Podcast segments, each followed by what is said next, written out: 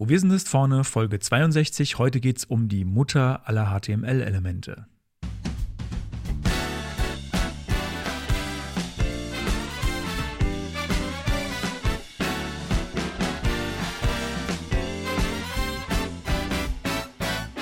Herzlich willkommen bei Wo wir sind ist vorne. Frontend Fakten Frotzeleien. Der Late Night Frontend Talkshow rund um Webdesign und Entwicklung. Es reden sich um Head und Kragen HTML-Fundamentalist Moritz Giesmann und JavaScript-Jongleur Konstantin Groß.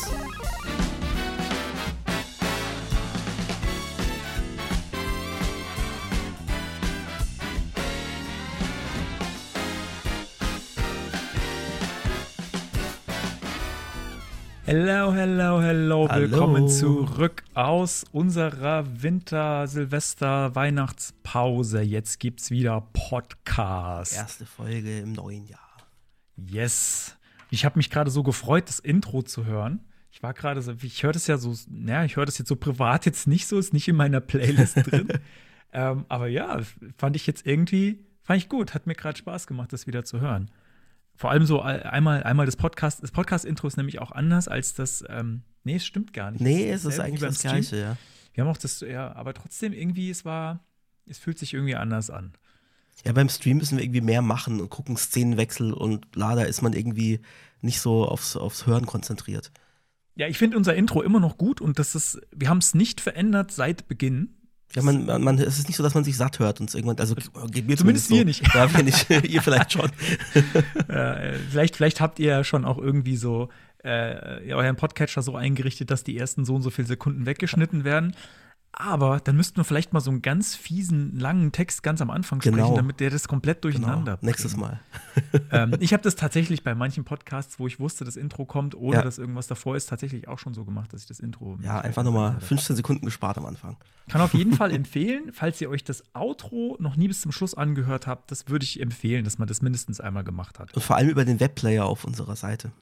Vor allem, ich weiß gar nicht, ob das noch funktioniert. Doch, Müsste doch, das müsste ich eigentlich. Ich habe hab es schon lange nicht mehr mehr- gemacht, aber eigentlich müsste es noch funktionieren. schon lange nicht mehr getestet. Ah, ich sehe gerade, der Konstantin trinkt aus einer Star Wars Tasse. Ja, ich habe äh, mir noch einen koffeinfreien Espresso gemacht. Ein koffeinfreier Espresso. Wo, Also ich, ich trinke einfach, ne, ich trinke einfach gern Kaffee und, äh, und Okay. Espresso und wenn ich den aber irgendwie nach zwei, drei nachmittags trinke, dann schlafe ich ewig nicht. Ja, das ist, kann Dementsprechend ja trinke ich gern abends mal einfach noch so einen Koffein. Das hatte ich jetzt, äh, jetzt verlabern wir uns schon wieder. Das hatte ich jetzt die letzten Tage auch mal, wo ich gar nicht zum Ende kam. Und bis um, und das war gar nicht wegen Koffein, glaube ich. Ich bin in so ein AI-Loch gefallen. Oh Aber da sind wir schon, sind wir eigentlich schon in der Retro. Das stimmt, da könnten wir in der Retro noch drüber sprechen, mein AI-Loch. Okay, ja, dann Äh, schiebst du das noch rein. Aber dann können wir doch bei Getränken gleich weitermachen, oder? Machen wir bei Getränken gleich weiter, genau. Ähm, ja, heute trinke ich mal wieder ganz unspektakulär, aber tatsächlich gekühlt und ich weiß gerade gar nicht, ob ich es gut finde, was gekühlt zu trinken. Äh, ein Augustiner, die mich irgendwann mal sponsern sollten oder diesen Podcast. Das wäre irgendwie, das wäre irgendwie mal angemessen. so anregen. Genau, die, der, der Podcast Alkoholismus geht also weiter. Du trinkst wahrscheinlich wieder was alkoholfreies. Genau, ich habe äh, mir mitgebracht aus dem Urlaub ein Salzburger Stiegel 0,0 Freibier. Ja, Also es heißt das, Freibier ich, ich sehe es gerade, ja, es, ist, war leider nicht kostenlos wahrscheinlich. Nee, leider nicht. Ähm, ja, dann machen wir mal noch kurz die, die ASMR-Öffnungsrunde. Bei dir klang es, also mein Öffner, der öffnet sehr gut, aber er ist, er ist soundmäßig nicht so, der macht es irgendwie nicht so gut. Das klingt bei dir irgendwie immer besser. So, Ja, äh, dann. stoßen, stoßen wir noch an. Zum Wohl. Das klang irgendwie nicht so gut, gell? Man hat gehört, dass die Bisschen dumpf. Flasche, Ja, es war ein bisschen dumpf. Es war, hm. Naja, so ist das manchmal, wenn man durchs Portal anstößt. Das klappt halt nicht immer. Das schmeckt jetzt gerade ein bisschen komisch durch den Kaffee, den ich kurz vorher noch getrunken habe. Okay. Aber gut. Ja, dann können wir ähm, doch direkt zur Retro kommen, oder? Yes. BBSIV präsentiert die Retrospektive. Dann mache ich mal den Anfang. Und ich habe beim Vorbereiten so gedacht, hm, eigentlich habe ich gar nicht wirklich eine Retro. Ähm, ich habe ja letzte Folge schon erwähnt, dass ich jetzt schon eine Weile krankgeschrieben bin, auch immer noch krankgeschrieben bin. Und dementsprechend mache ich gerade einfach nichts an, an Entwicklung und habe da nicht so viel jetzt äh, entwicklungstechnisch drüber zu sagen. Aber dann dachte ich mir, Äh, wir haben schon im, im Stream öfter mal so eine EntwicklerInnen-Therapiestunde gemacht. Und das kam eigentlich immer ganz gut an. Und äh, dann mache ich stattdessen einfach so ein kleines Public Service Announcement ähm, und appelliere an euch. äh, unsere Branche, so IT und Entwicklung, ist ja irgendwie ein bisschen anfällig für so Anxiety, Depression, Burnout. Das ist ja fast schon vielleicht eine Berufskrankheit. Äh, zumindest ist es sehr weit verbreitet. Und ähm, ja, wollte ich einfach mal sagen, äh, nochmal appellieren, achtet auf eure Gesundheit, egal ob körperlich oder psychisch. Und äh, sucht euch Hilfe, scheut euch da nicht und äh, sprecht mit KollegInnen drüber, wo ihr vielleicht sehen werdet, hey, den anderen geht's ganz genauso. Zumindest war das immer so das, das Echo im, im Stream, was wir so bekommen haben. Äh, genau. Und das wollte ich einfach nur loswerden. An der Stelle noch, ähm, ich bin mir jetzt gerade nicht sicher, ob das im Podcast gesagt wurde, in der Aufnahme oder ähm, als die Mikros schon aus waren. Ähm, bei der Aufnahme der letzten Folge hat der Matthias dazu auch noch was gesagt. Ich weiß nicht genau, ob da irgendwie, ob er da Research dazu gelesen hatte. Er hat irgendwie gemeint, ähm, dass es da offenbar auch so die Annahme gibt, dass das oft auftritt, in unserer Branche, weil ähm, man an, in ganz vielen Be Bereichen der digitalen Welt nie fertig ist. Mhm. Also weil man immer nur am Strampeln ist und immer noch ein Feature und noch und dies und das. Es gibt aber nie ein Fertig. Es gibt nie ein, so wie, ähm, ich hatte das jetzt gerade vor kurzem, ähm, war sehr befriedigend, einen Raum streichen. Mhm. Also erstens, äh, nach, nachdem das Nervige abgeschlossen ist, abkleben und sowas, Farbe aufbringen. Ich sehe sofort ein Resultat. Ich nehme, ich tauche die Rolle in den Farbeimer und, und äh, fahre damit daran entlang. Und genau ja. da, wo ich jetzt die Farbrolle entlang gerollt habe, sieht jetzt die Wand schon neu aus. Und wenn ich mit dem Raum fertig bin, dann habe ich vielleicht, nachdem er getrocknet ist, noch mal zwei, drei Stellen auszubessern und dann ist der fertig. Und dann streiche genau. ich den die nächsten zehn Jahre nicht mehr. Dann, dann habe ich wirklich was geschafft, ein fertiges Produkt. Und also ich kenne das auch sehr, sehr gut. Ähm, ich habe ja auch auf der Arbeit äh, so Langzeitprodukte, die über Jahre hinweg entwickelt werden, wo es immer neue Features gibt oder so alte Sachen ausgebaut werden, da muss irgendwie was geupdatet werden und so weiter. Man ist nie fertig. Es gibt nie den Moment, wo, wo ich sagen kann, das lege ich jetzt weg zu den Akten das ist irgendwie in der IT, ich glaube, das ist, wenn, wenn man Agenturarbeit macht, noch eher so. Da gibt es das öfter. Aber auch nie so, dass man dann mal sagt, jetzt, jetzt habe ich was geschafft, jetzt ruhe ich mich mal aus. Jetzt habe ich irgendwie, jetzt war ich, war ich besonders gut die letzten drei, fünf, 27 Wochen. Und jetzt sage ich mal, okay, jetzt, äh, jetzt habe ich es mir mal verdient, mich mal jetzt drei Monate auf die faule Haut zu legen, weil ich jetzt halt richtig ordentlich Gut, okay, das ist, das ist ja dann so ein Anstellungs- und Selbstständigkeitsding auch wieder, ne? Also in der Selbstständigkeit kannst du vielleicht eher sagen, okay, das hat mir so viel Geld reingebracht, jetzt mache ich drei Monate nichts. Das ist halt der Klar, wenn du angestellt bist, dann, dann kommt halt schon wieder das nächste Projekt. Und ähm, gut, ich meine, es kann schon sein, dass ein Projekt mal wegen, irgendwann wirklich fertig ist, weil es einfach halt tot ist. Aber sonst weißt du ja nie, kommt noch mal jemand an und sagt, ah, bei dem, was wir da gemacht haben, da müssen wir jetzt noch das und das äh, hinzufügen und so. Ne, da kann immer wieder was kommen. Und es ist halt einfach, digital ist halt nicht, die kann ich halt nicht anfassen. Ne? Also wenn ich einen Stuhl geschreinert habe, dann steht er da und dann sitze ich da vielleicht jeden Tag drauf. Oder ich gucke jeden Tag, wenn auch nur unterbewusst, halt diese Wand an, die ich gestrichen habe. Ne? Aber so eine, so eine digitale Sache, die ist halt einfach, die ist da irgendwo und äh, wenn ich die Festplatte äh, falsch rüttel, dann ist die weg. also die ist nicht greifbar. also macht immer Backups, Leute. Ich habe hier noch, ah, das könnten wir vielleicht auch noch announcen, aber das, ähm, spät, machen wir vielleicht am Ende. Machen wir am Ende. Ähm, genau. So, dann, Moment, ich muss es jetzt noch hier kurz. Tippel. So, Tippel, Tippel, genau. Ähm, dann kommt mein erster Retro-Punkt. Also, äh, jetzt sind ja ein paar Wochen vergangen seit unserer letzten Folge. Und äh, ich habe, glaube ich, davor auch mal gesagt, dass ich im Prinzip jetzt, ich bin ja im Sabbatical immer noch, ähm, auch noch bis äh, einschließlich Juni. Und ich habe relativ wenig programmiert in der Zeit, habe viel andere Sachen gemacht, hatte den Kopf auch woanders und hatte auch den, habe auch, glaube ich, in der letzten Folge gesagt, es fehlt mir irgendwie gar nicht so und es stört mich eigentlich gerade gar nicht, äh, nichts Technisches zu machen. Und muss sagen, ähm, das hat sich jetzt komplett gedreht. und zwar so kurz vor Silvester ähm, habe ich dann angefangen, mein eigenes Blog zu bauen, mein neues, äh, zu finden unter moritzgiesmann.de slash blog mit oder ohne abschließendem Slash, wie ihr wollt. Wichtig, ich finde das ein wichtiges Usability-Feature, weil es gibt Seiten, die gehen kaputt, wenn der, äh, der, der schließende, der, der äh, hintere Slash fehlt ja. oder nicht fehlt, je nachdem, wie man es halt gebaut hat. Wichtig ist halt, dass der Server entsprechend weiterleitet und du nicht, sonst genau. hast du Duplicate Content. Genau.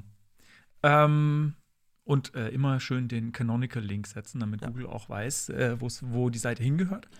Ja, also ich habe einen Blog jetzt gebaut. Das ist, wie gesagt, zu finden unter moritzgiesmann.de slash blog. Da blogge ich halt so rein, was mir so einfällt. Ähm, bisher waren es hauptsächlich technische Themen, ähm, Sachen, die ich auch gemacht habe in der Vergangenheit teilweise. Habe zum Beispiel noch mal gebloggt über ein ähm, Firefox-Theme, was ich mal gebaut habe. Ähm, habe gebloggt über Eleventy. Der- Ich habe das Blog mit Eleventy gebaut und Pico CSS. Ähm, fand ich irgendwie äh, ganz nett, irgendwie mal was Neues auszuprobieren. Habe ich nämlich vor, beides vorher noch nie eingesetzt, aber kannte es schon so aus der Ferne. Ähm, hab gebloggt über, äh, vielleicht auch ein bisschen kontrovers, über äh, äh, Accessibility, äh, AI nutzen, um Accessibility zu verbessern. Da sind sich auch nicht so alle einig, ob das eine gute Idee Mhm. ist. Ähm, genau. Das gibt es jetzt. Das abonniert ihr jetzt alle. Den, den Feed davon, ist ja klar. Ähm, und verlinkt fleißig da drauf. Da würde mich, ich mich extrem drüber freuen, weil äh, Google jetzt irgendwie das noch nicht alles indexiert hat und mich das ein bisschen nervt, muss ich sagen. Obwohl ich Sitemap eingereicht habe und sogar Ja. einzelne Seiten gesagt habe, ey, äh, Ja, das indexier das, dauert. doch mal. Das dauert. Ähm, irgendwie hat das jetzt noch, also auf meiner Seite war zugegebenermaßen jetzt auch sehr lange sehr wenig Content und alles sehr statisch und es hat sich nur ganz selten was geändert. Und ich kann es verstehen, dass ich jetzt quasi in, in der, in der Google-Schublade, äh, da ändert sich eh nichts bin, da gucken wir alle halbe Jahr mal vorbei. Aber ich habe jetzt sogar eine Sitemap, hast, ich habe sogar eine Sitemap eingereicht, die auch alle Links äh, beinhaltet und auch bei Google, ah ja, wir haben hier diese 27 Links jetzt Mhm. und trotzdem indexiert es nicht. Also ich bin da ein bisschen, also ich brauche Backlinks, Leute. Ich brauche Backlinks, Genau, Backlinks, Backlinks. Und, äh, oder halt auch Besuche. Also wenn Google dann feststellt, okay, da kommen wirklich organische Besucher. Aber woher auf wollen die wissen, woher wollen die wissen, dass Google weiß doch alles. Ich habe kein Google-Tracking bei mir Ja, gut, okay, eingebaut, das- sondern das nur Matomo. Ich habe kein, kein äh, wie, wie heißt Dann sind es vielleicht wirklich Backlinks, die da schon vergessen, wie, wie das Google Analytics hieß das. Ja, das habe ich früher auch Mhm. verwendet. Aber ich habe äh, jetzt gerade vor kurzem gesehen, dass ich mein äh, Pivix slash Matomo schon seit, glaube ich, über zehn Jahren im Einsatz habe. Ah ja, äh, krass. was äh, krass ist. Da kann man auch schön Zahlen zurückverfolgen. und So ist schon richtig lang am Start. Also hier bei mir äh, gibt es Google-freies Tracking und wenn ihr gar kein Tracking wollt, schaltet den Do Not Track Header ein und das wird respektiert von meinem, äh, von meinem Matomo. Oder schaltet den Adblocker ein, dann ist es auch weg. Ähm, also ich will, ich will nur ein bisschen was über Browser rausfinden und selbst wenn ihr, das- wenn ihr das nicht wollt, dann äh, finde ich das auch nicht raus und das ist alles in Ordnung. So, und äh, andere Dinge, die ich auch noch gemacht habe, ähm, vielleicht kennt der eine oder die andere das Tool, äh, da sprechen wir auch später noch mal kurz drüber, äh, contrastratio.com, was es mal gab, contrast-ratio.com, wo man sich Farbkontraste ausrechnen lassen konnte, ob die den Barrierefreiheitsrichtlinien entsprechen. Und äh, wer die Seite kennt und in letzter Zeit mal drauf war, hat festgestellt, dass die jetzt auf so ein SEO-Dings umleitet, weil die Lea, die das gebaut hat, hat, das, äh, hat wohl ein gutes Angebot bekommen und hat das Teil dann verkauft, sei ihr gegönnt. Es war ein echt geiles Tool, aber es war auch noch ähm, auf GitHub und es war unter der MIT-Lizenz. Und dann habe ich mir gedacht, hey, ähm, das muss nicht sein, das kann es ja jetzt wieder geben, ganz ohne SEO-Tracking-Kram, bla bla bla. Und habe das äh, auch, ich habe auch Lea Bescheid gesagt. Also es ist nicht so, dass ich das jetzt heimlich gemacht hätte, auch wenn ich die, die, äh, das laut der Lizenz dürfte. Habe es wieder online gebracht in der alten Version. Habe da jetzt eigentlich auch quasi keine Änderungen dran gemacht. Es funktioniert immer noch genauso wie früher. Vielleicht äh, verbessere ich es irgendwann noch ein bisschen. Unter contrast-ratio.org, da könnt ihr jetzt eure Kontraste ausrechnen lassen ähm, live. Und man, was, ist, was ich eigentlich finde, was das coolste Feature daran ist, ist, dass man, ähm, wenn man Farben eingegeben hat, auch einen Link da drauf bekommt auf die Seite mit den entsprechenden Farben und dem Ergebnis. Das heißt, ich kriege dann so einen, ähm, einen Anchor äh, hinten dran gebaut hinter die URL und kann dann tatsächlich auch auf das Ergebnis der beiden Farben verlinken, was ich äh, ziemlich cool finde. Genau, das zu Dingen, die ich getan habe. Und ich habe auch schon viele Blogartikel geschrieben, seit ich ähm, das Blog habe. Das der Blog, das ist, glaube ich, immer noch nicht geklärt. ähm, Ich, sag's mal so, mal so. Mal, mal so, mal so. Ich glaube, ich glaube, die offizielle Schreibweise ist ähm, eckige Klammer auf, das Pipe, der eckige Klammer zu Block. Genau. Ich glaube, das ist. okay, gut. Dann äh, kommen wir zum nächsten. Ja, RSS hattest du, hast du gerade abgehakt. Ist das, Hattest du das schon, ist das an mir vorbeigeflogen? Mhm. Ja, den Feed, den Feed abonnieren. also Feed abonnieren. Okay. Den Feed abonnieren, weil ähm, Feeds einfach eine tolle Sache sind und viel besser als Social Media und alles andere. Der Feed, der geht niemals woanders hin. Der Feed ist gut. Der Feed füttert euch Feed ist sehr gut. Der Feed, der Feed ist einfach, ist einfach pure Liebe. Nutzt den Feed. Danke, Feed. ja, ja, da ich, wie gesagt, keine Retro habe, mache ich jetzt dafür noch eine kleine Ankündigung. Ähm, falls Oh ja. äh, der die Oh eine oder andere äh, halt nur jetzt- Podcast hört, Oh ähm, aber vielleicht doch mal in den Stream schauen will. Ach, das wollte ich mich bei meinem ersten Teil noch sagen. Also wenn ihr sonst niemanden zum Reden habt, dann kommt doch mal in unseren Stream. Da gibt's immer viele Gleichgesinnte und wir schweifen da gerne auch mal von äh, anderen Themen ab, wie wir das so tun und reden dann über EntwicklerInnen-Probleme. Ähm, und äh, ja, ansonsten lohnt sich vielleicht auch reinzuschauen, Ende Mai oder Mitte, Mitte Mai eigentlich eher. Nein, nicht ankündigen im doch, doch, Podcast. doch, oh Gott, doch. Oh Gott. Ja, natürlich. äh, und zwar gibt's äh, bei, bei Twitch so Stream-Goals, äh, Sub-Goals. Ähm, und dann haben wir aus Spaß gesagt, ja komm hier, wenn wir 100 Subs zusammenkriegen, machen wir einen Hot-Tub-Stream. Und Also- man muss dazu sagen, vielleicht muss man mal erklären für die Nicht-Twitch-KennerInnen. Was das ist überhaupt, Ähm, ja. Also ein Sub ist tatsächlich ist quasi wie so eine Art bezahltes Abonnement. Man bekommt da dann bestimmte äh, Emotes, so heißt es da, so also äh, bestimmte Emojis, die wir da bereitstellen. Das ist eigentlich so und, und ich glaube keine Werbung dann ähm, im Stream. Ja. Ähm, ich glaube, das sind so die Sachen, die man dafür in erster Linie kriegt.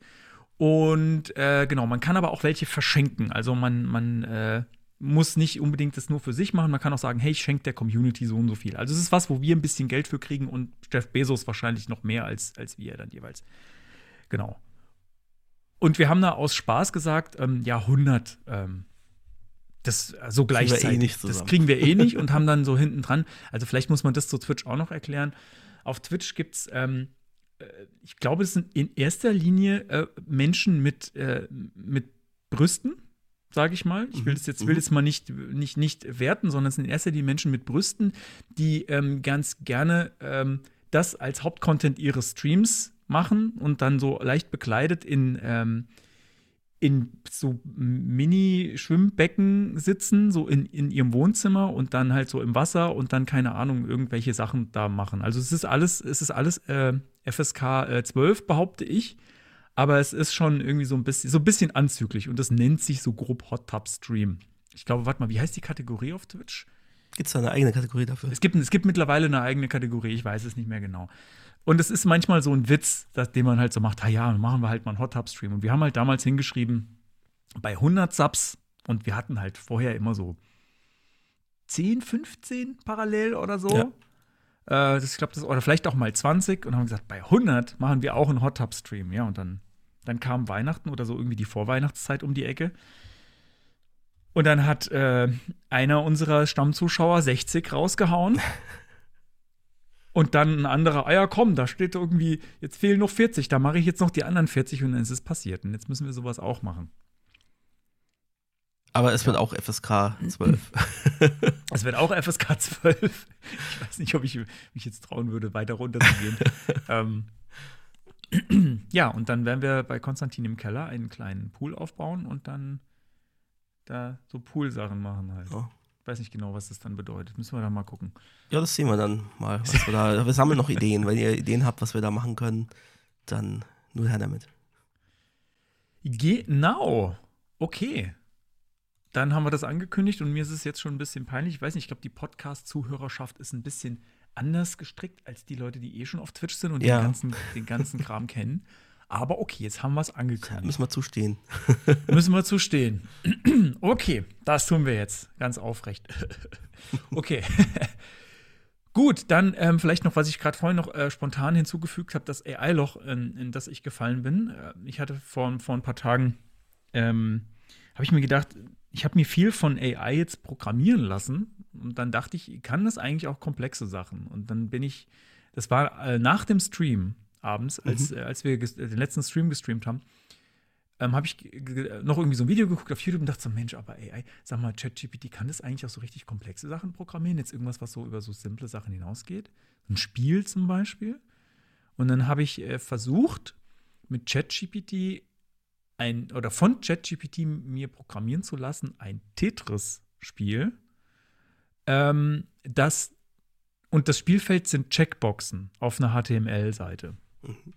Hast du es dir eigentlich schon angeschaut? Ich, hab's, ich spiel's gerade. Du spielst Eben, es ja. gerade, ah, deswegen macht es klack, klack, klack. Ähm, ich muss sagen, es Das hat ist noch seine cool. Eigenheiten. Ja, man kann die Checkboxen halt auch noch bedienen, ne? Während des Man kann die Spiels. Checkboxen auch noch bedienen während des Spiels. Ja, es hat aber auch noch andere Eigenheiten. Ähm, zum Beispiel, wenn man mehrere Lines auf einmal cleart, dann geht immer erst nur eine weg und dann, wenn der nächste Block fällt, die nächste und so. Ah, man könnte okay. sagen, das ist eine Spezialregel. Das habe ich aber, aber wenn man, ich habe auch den Chatverlauf mit ChatGPT in meinem Blogartikel dazu verlinkt, wo man, wo man komplett nachlesen kann, was meine Konversation mit Aha. dem Ding. Ähm, ich, ich habe sehr, sehr, sehr verzweifelt versucht, dem Teil beizubringen, dass die Regeln da falsch sind und habe dann gesagt, ja, wie sind denn die Regeln von Tetris da, was das angeht? Ah, die sind so und so und entspricht dieser Code dem. Ich habe wirklich versucht, es wie einem Kind Mhm, zu erklären, dass das falsch ist und es hat mir dann aber Code zurückgeliefert, der immer wieder kaputt gegangen ist. Ja, Mist.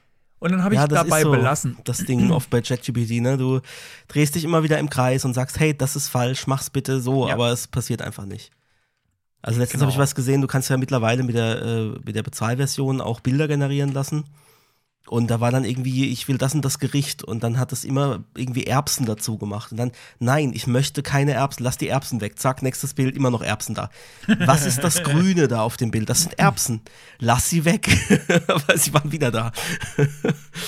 Ich habe ich hab vor kurzem jetzt gerade ein witziges Bild gesehen und ich weiß nicht, ob es fake war. Ähm, äh, es war auf jeden Fall, warte mal, was war das, Dolly?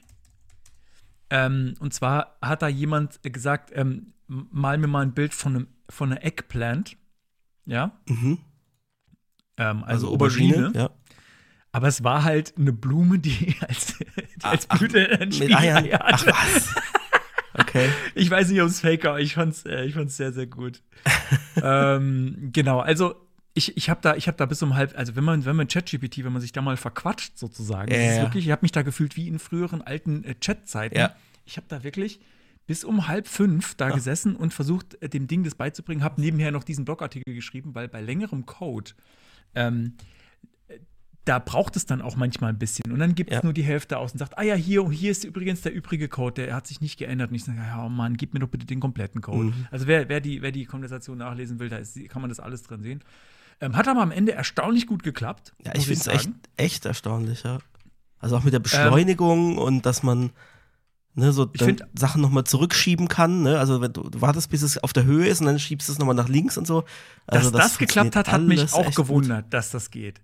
Ähm, er hat mir auch am, An am Anfang nur bestimmte Teile ähm, eingebaut, gar nicht alle, die es bei Tetris gibt. Und ich musste Mhm. ihm zweimal sagen, mach doch mal bitte alle Teile, die es bei Tetris gibt. Ach, was gibt's denn noch? Ah ja, okay, gut, mach mal das. Und dann hat er aber auch gewusst, was noch fehlt tatsächlich. Okay. Also hat gesagt, ah ja, stimmt, ähm, ich habe jetzt momentan nur das, äh, das T-Teil. Äh, Du kriegst jetzt auch noch das lange. Also das, das, und ah, und er hat, hat er auch Namen dafür dann sich äh, gefunden, die es offenbar gibt im Netz. Also sowas wie das S-Teil und das Z-Teil und das L-Teil. Ja, es ist, äh, also man kann es eigentlich ganz gut spielen, muss ich sagen. Ja, ähm, wirklich, also das, wenn man, wenn man dreht, wenn man dreht, verhält sich ein bisschen anders als das originale Tetris, weil es sich dann manchmal in eine Richtung dreht, statt dass es an der gleichen Stelle bleibt. Okay. Ähm, es sind so kleine Details, aber es funktioniert erstaunlich gut. Und ich finde es ja, ganz witzig. Ich habe auch so ein Scoreboard äh, noch mit eingebaut, das den Local Storage schreibt, beziehungsweise ChatGPT hat das gemacht. Ähm, für mich, äh, genau. Der Score ist leider auch ein bisschen doof. Also du kriegst nicht mehr Punkte, wenn du jetzt zum Beispiel vier Lines äh, clearst. Du kriegst dann Ah, einfach, okay. als hättest du vier einzelne, du kriegst keinen Bonus oder so. Okay. Kann man aber alles noch einbauen, ne? Also Ja, klar. und Aber der Code, den könnt ihr euch äh, einfach angucken. Der ist, äh, ja genau, könnt ihr euch, also verlinkt ist es in meinem Blogartikel. Schaut es euch an. Ist ziemlich viel Code geworden. Sind irgendwie ein paar hundert Ja, das hat sich dann schnell, ne? Ja, ja. Und äh, vor allem, also so Spiellogik ist gar nicht so einfach. Also da, da passiert, da passiert was. Ähm, und ich fand es auch interessant. Also ich fand, äh, falls es euch interessiert, der Code, guckt euch mal an, wie es zum Beispiel ähm, definiert, wie die einzelnen ähm, Steine aussehen, die es da gibt, nenne ich das jetzt mal, diese einzelnen Teile, die, was für eine Form die haben. Das ist ganz interessant, ähm, sich anzugucken. Spoil ich jetzt nicht, guckt es euch einfach mal alle im JavaScript von, äh, von dem Spiel und ja, dann vielleicht ist auch genug mit dem AI-Loch, in das ich gefallen bin. Das Ergebnis war ein Blogpost, den ich immer geschrieben habe, während ich gewartet habe, dass der Code Ja. äh, rauskommt von ChatGPT ähm, und eben das Spiel, das ihr einfach mal ausprobieren könnt. Und in dem Blogpost gehe ich auch noch so ein bisschen drauf ein, ähm, die Nutzung von AI und so, da habe ich mir nämlich währenddessen auch noch so ein bisschen Gedanken drüber gemacht. Ist das eine gute Idee, dass es sowas gibt ähm, und so weiter? Ich finde es nämlich, es ist kein so, es ist kein so einfach zu beackerndes Thema, ehrlich Nee. gesagt, diese ganze AI-Sache. Aber sehr witzig. Also ich bin echt begeistert, dass das überhaupt was Funktionierendes rausgehauen hat am Schluss. Ganz witzig ist, und das habe ich auch im, im Blogartikel noch geschrieben, ähm, ganz am Anfang ging es nicht eine Weile. Und ich habe dann so gesagt, ja Mensch, ähm, du, das geht nicht. Doch, doch, das geht. Du, das geht nicht. doch, doch, ey, das sollte eigentlich schon gehen. Und ich so, bist du dir sicher, dass das geht? Ja, ja. Und dann habe ich in den Code geguckt und habe gesehen, das hat alle, aus welchem Grund auch immer, alle Checkboxen auf Display None gesetzt. Hä? Okay. Und dann, und dann habe ich gesagt, du, ähm, wenn ich jetzt ein menschlicher Spieler bin, du hast jetzt das auf Display None gesetzt, wenn ich jetzt ein menschlicher Spieler bin, wie soll ich denn jetzt das spielen, wenn ich nichts sehe? Ah, ja, okay, gut. Und dann es, es las sich so ein bisschen wie, ha ja, so ein dummer Mensch sitzt da jetzt gerade. Ich als Computer habe natürlich vollkommen verstanden, dass das die ganze Zeit funktioniert. Ach, wenn der sehen muss, na gut, dann muss er, dann sieht er es halt. Aber na gut, wenn es sein muss. Diese blöden Menschen. Diese blöden Menschen, unglaublich, ja, ja. okay. Okay, Mensch, jetzt haben wir uns aber nochmal verquatscht, ne? Oh ja, Das passiert uns doch sonst nie. nee, Mensch, das. Also, komm, weiter geht's. Aber Wir dafür haben wir auch keine einiges- Property. Wir haben keine Property, weil wir Keine machen Property. äh, dafür nur Attribute heute. Fast. Nein, nur Attribute heute. Ihr wisst, doch, ihr wisst noch gar nicht, worum es geht, gell? Nee, deswegen machen wir jetzt erstmal den, den Jingle ab. Okay. Hier ist WWSIV mit dem Tagesthema. Okay, dann machen wir die Werbung hinterher. Zack, voll über den Mund gefahren. Ach stimmt, ja, die haben jetzt, die machen wir dann vorm, vorm Ende. Die Werbung. Unsere Sendungsnotizen, behaupte ich, sind die, sind die längsten Sendungsnotizen, die wir jemals hatten, abgesehen von den äh, Fragen an die Gäste. Die waren immer lang. Aber das ist Ja. wirklich. Äh so, um was geht's heute? Die Mutter aller HTML-Elemente habe ich es vorhin genannt. Genau, und der Titel äh, der Folge, heute haben wir den mal schon, schon vorher festgelegt. A-Tag to rule them all. Aha. Das ist nicht, nicht nur A-Tag im Sinne von ein Tag, sondern das, das A-Tag. Es geht um, um Links. Und äh, Links machen ja eigentlich das Web erst zum Web. Ne? Also das, das, das, dieses Ver Verlinken auf andere Dokumente, das, das bildet ja das Netz. Und dementsprechend wäre das, das Netz ohne, ohne Links auch nicht das, was es heute ist. Wäre schwierig, äh, wenn man nirgends hin verlinken könnte. Und äh, deswegen, also es ist, äh, muss man vielleicht auch noch dazu sagen, die Fortsetzung unserer HTML von A bis ZZ Reihe. Und wir haben heute gesagt, wir machen nur dieses eine Tag, weil es darüber so unglaublich viel zu erzählen gibt, dass wir nicht noch andere Dinge reinpacken. Und nachdem wir jetzt schon eine halbe Stunde Retro gemacht haben, war das echt eine gute Entscheidung. Wir können es ja, wir können es ja noch mal kurz, ich kann es noch mal kurz aufgreifen, was du vorhin, was du vorhin noch gesagt hast, äh, vor, äh, bevor wir aufgenommen haben. Ähm, meinte so, ah ja, was wie, äh, ich, ich, hab, ich hatte mir halt die Doku schon angeschaut und gemeint, du, ich glaube, wir machen heute nur, nur ein Tag, wirklich. Es, es geht nicht, es geht nicht mehr. Und das, ja, ach, was, was nur eins, es kann doch gar nicht so viel sein. MDN aufgemacht, so, ups, Ja, okay, da gibt es schon einiges zu, zu sagen. Ähm, genau, also vielleicht noch, äh, warum das äh, noch, noch so, da, für die, die es nicht wissen. Ähm, es geht um das Tag, das einfach nur A heißt und äh, das heißt Anchor, also Anker. Ne? Ähm, das muss man vielleicht noch dazu sagen ähm, und das ist äh, bekannt als der Link. Äh, es gibt auch ein Link-Tag, das tut aber was völlig anderes. Das hatten wir auch schon Ja. in, einer, in einer anderen Folge. Ähm, genau, aber das, das Link-Tag ist was anderes. Das A ist das, wo man draufklickt ähm, und dann komme ich irgendwo hin. Dann, oder es passiert was. Es gibt auch tatsächlich Fälle, in denen erlaubt ist, dass was passiert und ich nirgendwo hinkomme. Ähm, dazu kommen wir aber später noch. Genau, und das ist eins der, der ältesten HTML-Elemente auch, ne? weil es halt eben so die Basis ist. Ähm, ich, es gibt ja einfach sonst kein Internet, weil selbst wenn ich bei Google was suche, dann komme ich ja nur auf die Ergebnisse, weil ich da wo draufklicke und dann dahin geleitet werde. Also es ist ne, einzelne Dokumente, die müsste man ja sonst irgendwie indexieren. Und äh, das, deswegen ist das so das, das Rückgrat des äh, Webs eigentlich. Ne? Ich muss gerade mal gucken. Es wäre vielleicht, das haben wir tatsächlich, oder das habe ich nicht recherchiert. Ähm, das müsste Bestandteil der ersten HTML-Spezifikation schon gewesen sein. Ja. Ähm, weil das ja eigentlich, also äh, das, das, Web kommt ja so aus der Richtung, Wissenschaftler wollen ähm, äh, Abhandlungen schreiben und Querverweise machen. Das war ja, glaube ich, so die ursprüngliche Idee. Und ähm, ich habe jetzt hier, ja, also äh, Jens Meyert, falls du zuhörst, du weißt es bestimmt, schreib's doch mal in die Kommentare. Ähm, ich weiß, dass du so Sachen weißt. ähm, äh, aus welchem, Sta- als bestimmt HTML 1.0 äh, muss das schon drin gewesen sein. Ähm, weil das ist ja quasi, wie, wie Konstantin schon gesagt hat. Ähm, Also es war definitiv das macht das Web dabei, weil wir hatten ja schon mal drauf verlinkt auf die allererste äh, HTML-Seite, die es gab. Ich packe den Link noch mal hier in die Show Notes rein. ja, bitte. Zack. Ganz hochziehen. So, ähm, Und da sieht man auch schon drin, da sind auch Links drin. Ne? Also das war, Genau. ist genau das. Äh, Das ist auch die äh, info.cern.ch, wo ja das Internet erfunden wurde. Und das ist das erste Element. Achtung, äh, das World Wide Web. HTML. Da, da, da, kriegen, da kriegen wir sonst Ärger von, Oh. von den schlauen ZuhörerInnen. Ähm, es geht um das World Wide Web, das da erfunden wurde, das Internet, das gab Ach es so, ja, gut, ja, ja, ja, ja, ja. Für die, für die, die es ganz genau nehmen, wir wissen das auch übrigens. Auch wenn wir nicht immer so schlau sind bei allen Sachen, das wissen wir. So. Das ist was, wom- womit man auch auf Partys ähm, sich unbeliebt machen und äh, angeben kann. Wenn man sagt, was, Internet? Meinst du das World Wide Web? Oder umgekehrt, je nachdem. Also schlagt mal nach, was was genau ist und dann äh, damit kann man schön angeben und sich unbeliebt machen. Ähm, genau, ich habe zu dem ganzen Thema auch eine Demo gebaut, äh, die ich vielleicht immer mal wieder jetzt hier referenzieren werde. Die kommt auch in die Show Notes. Das ist was, äh, einfach, das habe ich auch jetzt, ich mache sowas auch immer für mich, um nochmal ähm, zu verstehen, wie Sachen eigentlich funktionieren, weil man nicht immer alles im Kopf hat. Ähm, und äh, jetzt könnte man sagen, ein Link ist doch ganz einfach. Ähm, das ist doch irgendwie so ein A-Element und das hat so ein Href oder Href. Äh, Hyper, Hypertext, Hyperreference, Hypertext Reference, ich weiß gar nicht genau, ähm, ist, ist das äh, Attribut. Ähm, und da schreibst du halt äh, die, den Pfad zu einer anderen Seite rein und damit hat sich die Sache doch erledigt. Das war's doch, Konstantin. Oder? Ja, fertig. Fertig. So, damit kommen wir zum Ende. Warte, Endjingle, nein, Spaß. Schön wär's. Ähm, ja. Wenn dem so wäre, dann hätten wir nicht, wie vorhin schon gesagt, die längsten Sendungsnotizen, ähm, die wir bisher, also ich würde jetzt, ja, ihr, ihr kennt unsere Sendungsnotizen äh, nicht. Ich behaupte einfach mal, dass dem so ist.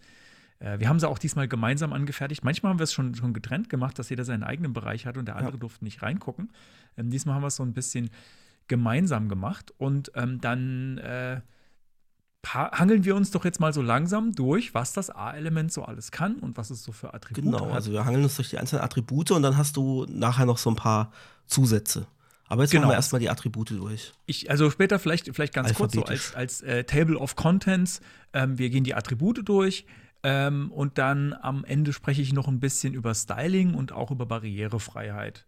Äh, also weil das halt auch sehr miteinander zu viel miteinander zu tun hat. Also es soll halt schon in erster Linie darum gehen, wie funktioniert es und was kann man damit machen, so effektiv, aber auch am Ende noch so ein bisschen, ähm, was soll man nicht damit machen und ähm, wie sollte es denn möglichst, möglichst aussehen? Also auch nicht nur jetzt hart HTML, sondern auch noch so ein bisschen, äh, geht noch so ein bisschen, CSS streifen wir auch noch so ein bisschen. Ja. Vereinzelt. Genau, Gut. also wir beginnen mal mit dem Download-Attribut in der alphabetischen Reihenfolge. Und das kann ich setzen, um dem Browser zu sagen, äh, diese Datei, die da verlinkt ist, die soll nicht angezeigt werden, die soll runtergeladen werden. Und entweder setze ich einfach nur das Download-Attribut leer oder ich gebe einen Dateinamen da drin an. Und das war was, wo wir beide kurz drüber gestolpert sind, weil wir dachten, es gibt ein Filename-Attribut zusätzlich, aber den Filename, den gibt man im Download-Attribut äh, mit an. Oder man lässt ihn eben weg, dann wird der Dateiname übernommen, der in dem, in dem Href mit drin ist, oder der Browser kümmert sich selber drum, weil ich kann ja zum Beispiel auch eine Blob-URL äh, benutzen, statt, statt tatsächlich eine Datei zu referenzieren. Und alle, ja. Äh, äh, mach, mach weiter. Und alle äh, JavaScript-Lösungen, die es so gibt, mit äh, hier drop diese kleine paar KB-Datei rein und dann kannst du irgendwie Dateien runterladen lassen, die basieren intern darauf, dass ein Link erstellt wird mit Download-Attribut ähm, und da drin dann eine Blob-URL landet und die dann mit einem emulierten Klick äh, wird die, dieser Download dann ausgelöst. Ähm, Dazu gibt es noch ein interessantes Detail, was, worüber Mhm. ich gestolpert bin in der Spec, nämlich wenn man in, warum auch immer man das tun sollte, in diesen äh, neuen Download-Namen ein Slash oder ein Backslash reinpackt, was zu Problemen führen kann, äh, konvertiert der Browser das zu einem Underscore, beide Zeichen. Genau, weil sonst ist ja ein äh, Directory Separator, ne? Und dann äh, ne, würdest du einen Ordner anlegen, ich- das willst du ja nicht ich- haben. Aber ich, ich wüsste zwar nicht, wieso man das tun sollte, aber die HTML-Specs, die gehen ja oft sehr, die versuchen alles äh, auszumerzen. Naja, es könnte ja jemand machen und dann würdest du auf fremden Computern irgendwelche Ordner erstellen. Das wäre wär ja nicht so. So Fand doll. ich, äh, fand ich ein, ein spannendes Detail. Und die Ich Browser mich- filtern, glaube ich, auch noch je nach System, worauf sie laufen, auch noch andere Zeichen raus, die halt nicht erlaubt sind in Dateinamen. Ich habe mich gerade noch gefragt, ob wir noch so generell, äh, bevor wir jetzt noch weiter tiefer in die Attribute einsteigen, ob wir noch generell was äh, sagen sollen, was, äh, weil das eigentliche Attribut ist ja href und da drin können ja auch schon unterschiedliche Dinge passieren. Ähm, ich weiß nicht, ob du das jetzt später in den Ja, das, das kommt hattest. ja als, als nächstes tatsächlich schon, das href-Attribut. Dann lass uns das doch gleich. Ach so, okay, gleich ja, machen. dann, Ja. Äh, ja, ich habe. Wenn es jetzt am, am Ende erst gekommen wäre, hätte man es vielleicht vorziehen können, weil es wirklich so das, äh, das Attribut schlechthin ist. Aber wir können eigentlich alphabetisch vorgehen, weil das kommt als nächstes schon. Vielleicht noch ein Detail, zumindest, ich habe das nicht überprüft, muss ich dazu sagen. Ich habe das in der, in der Spec gelesen. Ähm, das Download-Attribut, also der Download, der funktioniert nur auf Same Origin. Das heißt, ich kann jetzt nicht, wenn ich Download mache, irgendwelche anderen Dateien runterladen von anderen Webseiten. Geprüft habe ich es nicht, ob es geht. Habe ich auch Aber nicht. das, das, stand, das stand auf jeden Fall da. So. Gut, und genau. dann kommen wir jetzt zu dem eben erwähnten href. Magst du äh, das angehen? Weil da bist du, glaube ich, auch ein bisschen mehr in die Tiefe gegangen als ich. Ähm, ja, also es ist halt eine, also da, dazu habe ich auch ganz äh, oder einige, einige ähm, Demos gebaut auf der Demo-Seite, ähm, damit man mal sieht, was es denn alles so für Links gibt. Da sind noch ganz viele andere Sachen dabei. Ähm, also im href-Attribut, da kann ich natürlich einen äh, Link intern äh, auf der Seite machen, irgendwie mit Slash oder hat, ich muss auch gar keinen Slash irgendwie reinschreiben ins href-Attribut. Ich kann einfach den anderen, kann einfach eine andere HTML-Seite, wenn sie im selben Pfad liegt, ähm, referenzieren. Genau, wenn du einen Slash nämlich davor setzen würdest, würdest du das äh, Document Root nehmen, also, Genau. also äh, nur die Domain und den Port und dann direkt da hinten dran anhängen. Was manchmal Ganz auch genau. nicht ganz unpraktisch ist, weil du dann direkt, ne, wenn du irgendwie außerhalb, also das ist ein Unterordner und da liegt irgendwie die, die Web-App drin oder so und du willst aber wirklich verlinken auf, auf was, was auf der Domain selbst liegt, ne, dann einfach Slash davor. Ähm, und was auch noch wichtig ist, und das haben wir in Folge 50 äh, bei den, bei Back to the Root, bei dem Root Element äh, und den ganzen Meta-Elementen im Header angesprochen. Das ist das Base-Tag. Und das hat halt Auswirkungen auf die relativen Links. Ne? Wenn ich da ein Base setze, dann geht es eben nicht von dem Webroot aus, sondern eben von diesem Base, was ich da angegeben habe.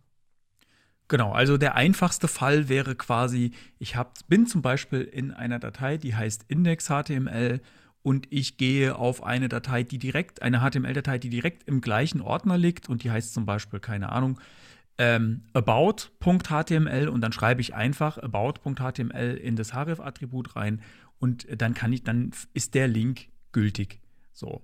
Ähm, man kann auch auf externe Seiten verlinken. Das, da wird es natürlich dann eigentlich noch viel interessanter. Also ich meine, äh, ja, ich kann auch wo ganz anders hinlinken. Das heißt, ich kann jetzt zum Beispiel von äh, wo wir sind ist vorne.show auf moritzgiesmann.de verlinken.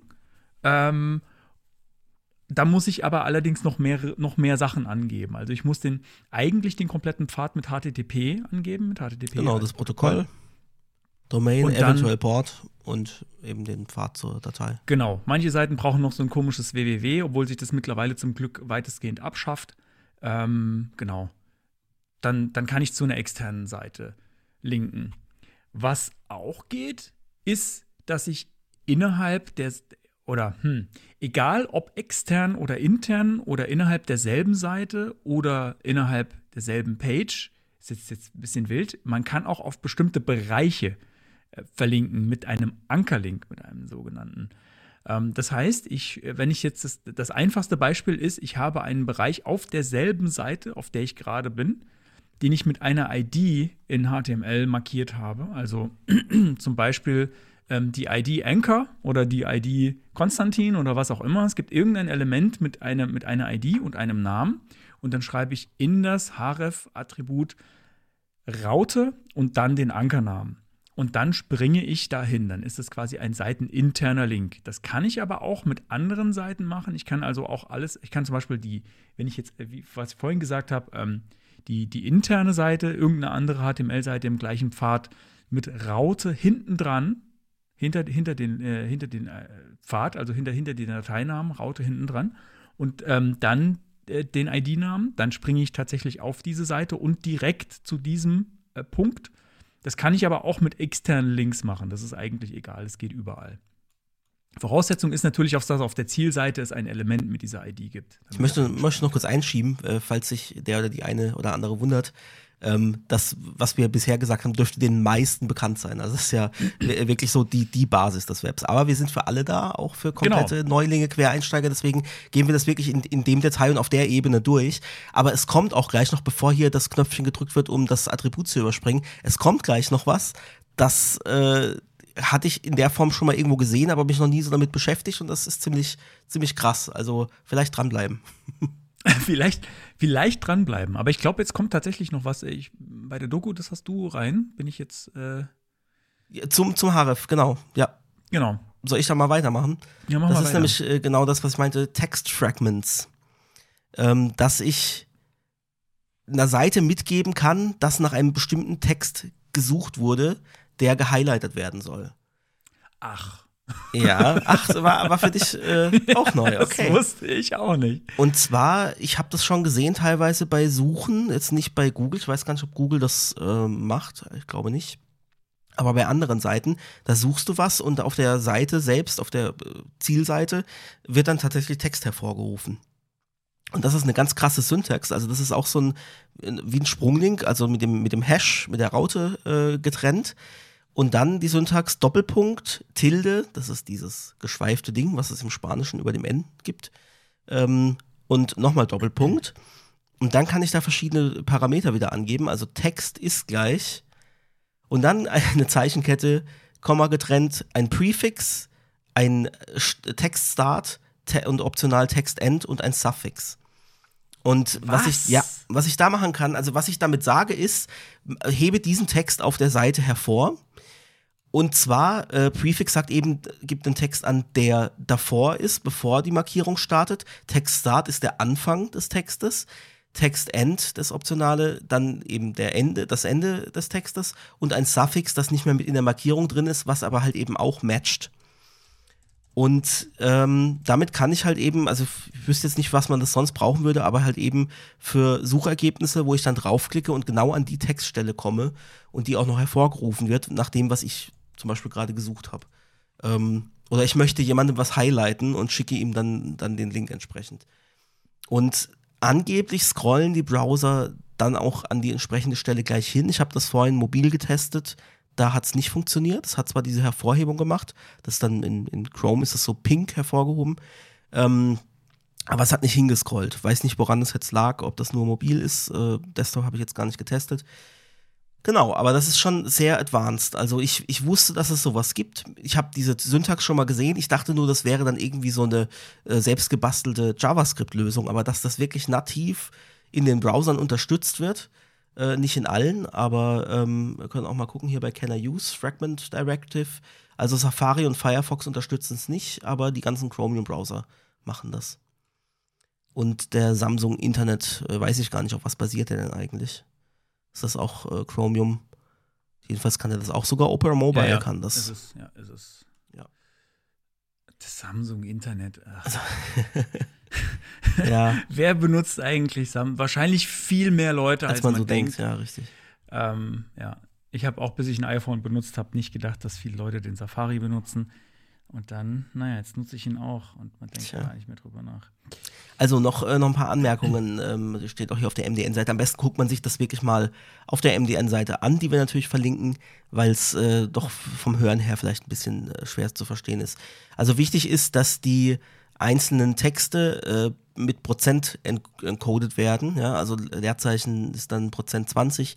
Ähm, das Komma muss encoded werden, weil ja eben Text Start, Text End, Prefix und Suffix mit Kommas getrennt werden oder Kommata getrennt werden. Ähm, die Matches sind case insensitive und äh, genau, also es greift zum Beispiel nicht in iFrames. Äh, das gibt halt so ein paar ähm, ist, Einschränkungen. Ich dabei. glaube, ich brauche das für meinen Blog, weil mein Blog hat so eine, äh, so eine Funktion mit drin, dass ähm, automatische Überschriften so einen Ankerlink nebendran kriegen, den man, den man dann klicken kann mit so einem Hash. Das hast du vielleicht auf bestimmten Seiten schon mal gesehen. Das war da automatisch mit dabei. Das könnte man dadurch eigentlich ersetzen und dass man den, dass man diesen Mechanismus gar nicht mehr braucht und diesen extra, beziehungsweise dass der dann quasi auf das Textfragment automatisch verlinkt. Ja. Hm, und auf der, auf der MNN-Seite sind auch verschiedenste Beispiele. Ähm, dann auf example.com kennt man ja diese Beispielseite vielleicht, äh, wo einfach nur ein kleiner Text steht. Ähm, das Wörtchen for highlightet zum Beispiel.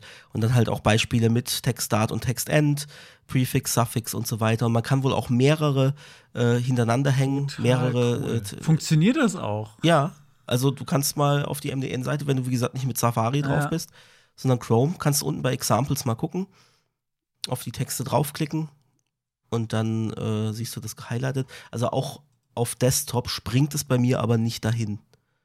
Sehe ich Ja. jetzt gerade. Also das Ach. Springen, das funktioniert nicht. Das macht wahrscheinlich auch wieder jeder Client irgendwie anders. Ähm, aber das Markieren funktioniert.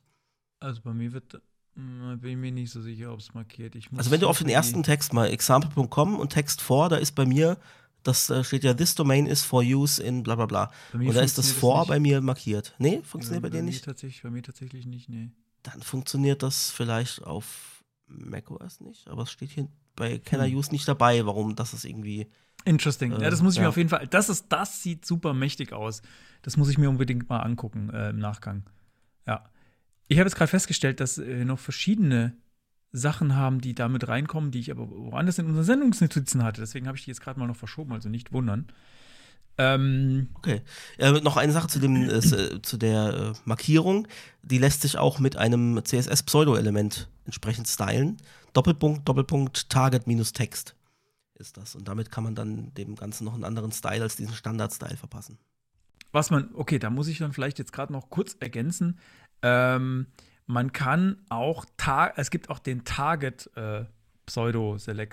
Ist das ein Pseudo-Selektor? Ja, so ein Pseudo-Selektor.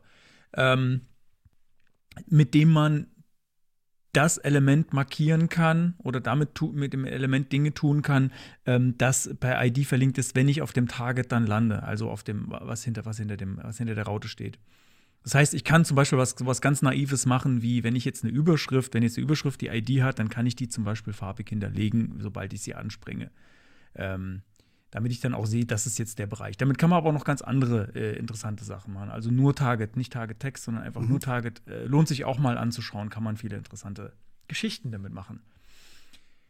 Okay, ähm, was ich jetzt bei der Recherche auch noch rausgefunden habe, was ich auch nicht kannte vorher, waren Media Fragments. Und es ist jetzt nicht so richtig klar, ob die denn jetzt funktionieren und wenn, wenn überhaupt wo und wie.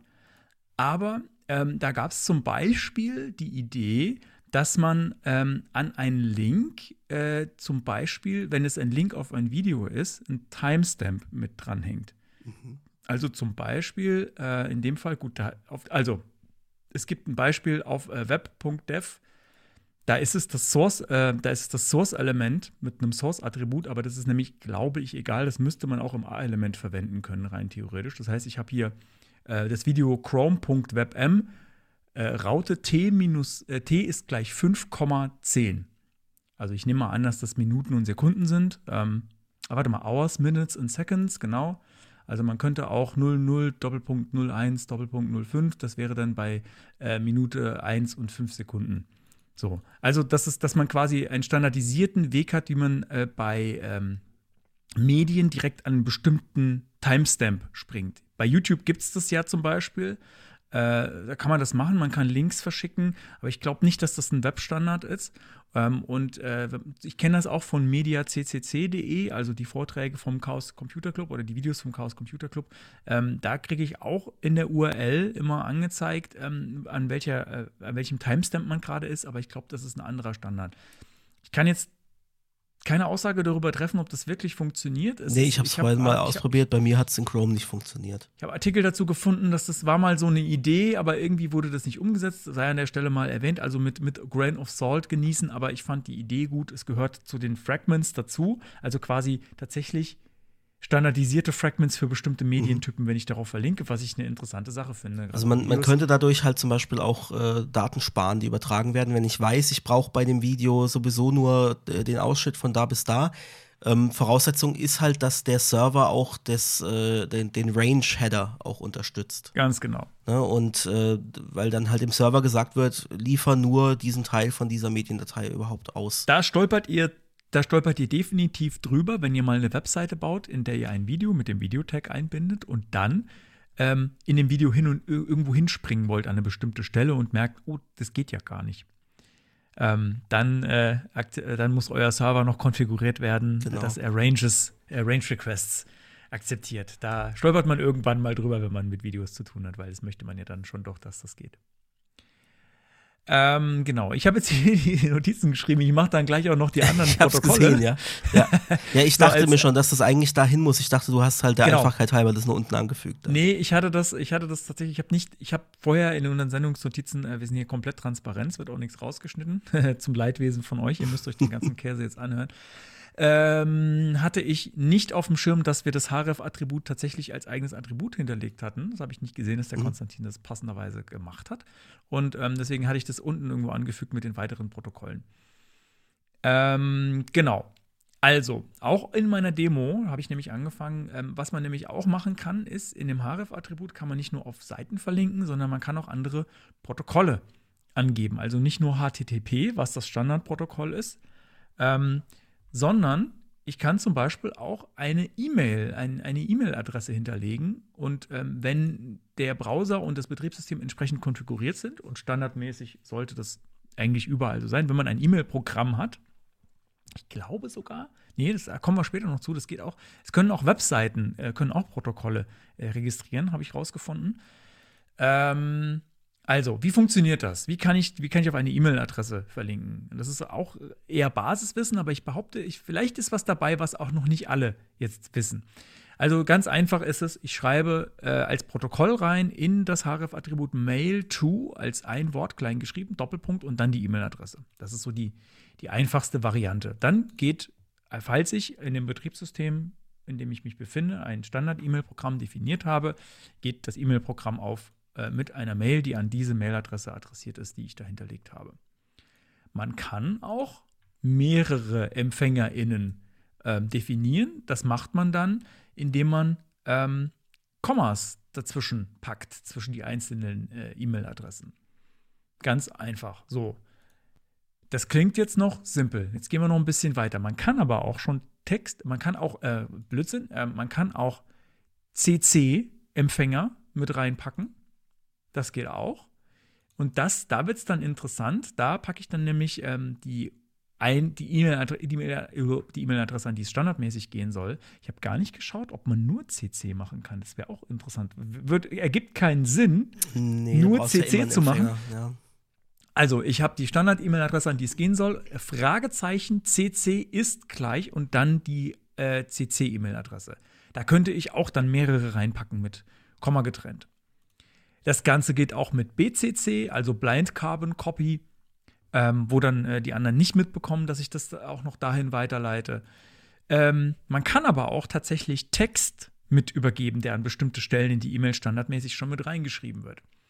Aber man kann zum Beispiel einen Betreff, eine Betreffzeile schon mitgeben, indem ich äh, auch wieder Fragezeichen, ähm, nee, Quatsch, ist Blödsinn, es ist wie bei URL-Parametern, also der erste kommt mit Fragezeichen, die weiteren kommen mit dem Kaufmanns- und.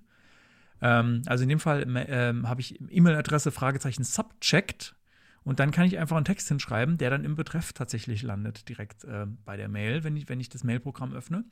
Man kann tatsächlich sogar auch einen Standardinhalt schon vorgeben, indem man Body als Parameter mit reinpackt.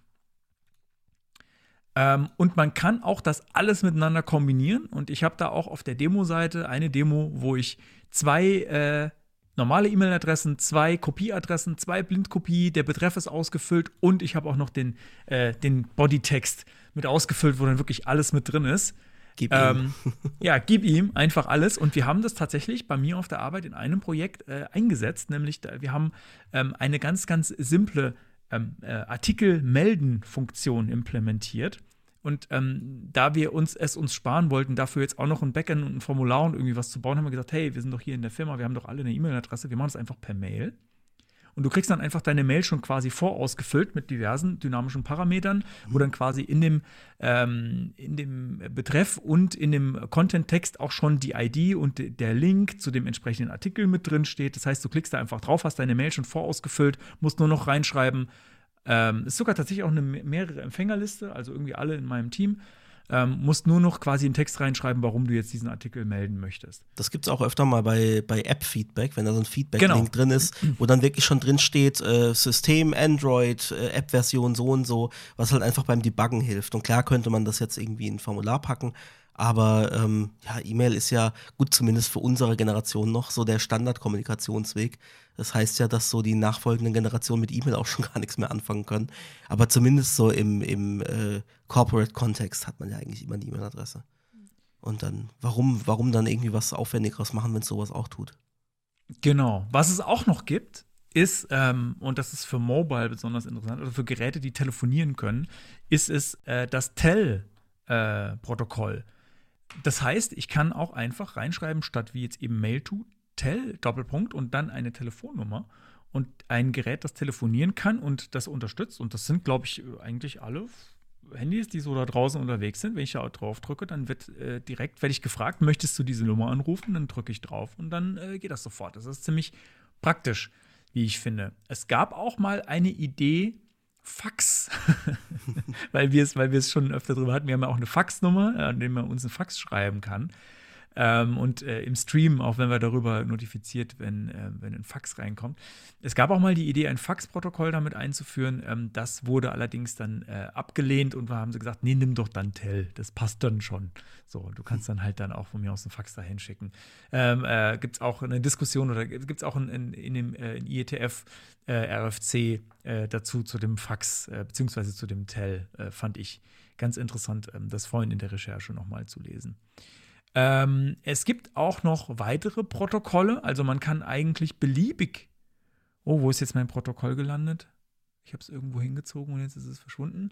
Ähm, also, was ich auch auf jeden Fall schon auf Seiten gesehen habe, ist zum Beispiel IRC. Dann wird dann IRC-Client angesprochen, aber das sind dann weitere Protokolle, funktionieren dann vor allem dann, wenn ähm, die registriert sind im Betriebssystem oder ich habe auch gesehen, und das habe ich selbst noch nie gemacht, vielleicht hast du da schon Erfahrung mit, ähm, es gibt auch, man kann auch, es gibt auch eine Möglichkeit, dass Webseiten Protokolle registrieren können im Browser. Und ich glaube, Gmail zum Beispiel macht das. Man kann, glaube ich, Gmail fragt einen, glaube ich, möchtest du Mail-to-Links in Gmail öffnen?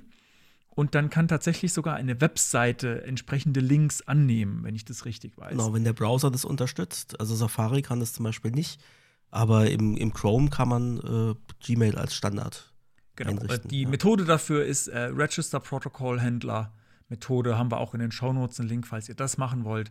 Ähm, es gibt da alle möglichen Protokolle. Also ähm, Mobile Apps machen das ganz gerne, dass dass dann äh, ein Link zum Beispiel, also die registrieren die Protokolle nicht im Browser, sondern äh, im Betriebssystem selbst, wenn eine App installiert wird, zum Beispiel Facebook hat das früher so gemacht, ich weiß nicht genau, ob sie es immer noch, wahrscheinlich machen sie es auch immer noch so, da gab es dann das Facebook-Protokoll ähm, und wenn es Links gab, die äh, mit dem Facebook-Protokoll verlinkt waren, dann sind die, haben die sich in der App geöffnet, sofern die App eben vorhanden ist.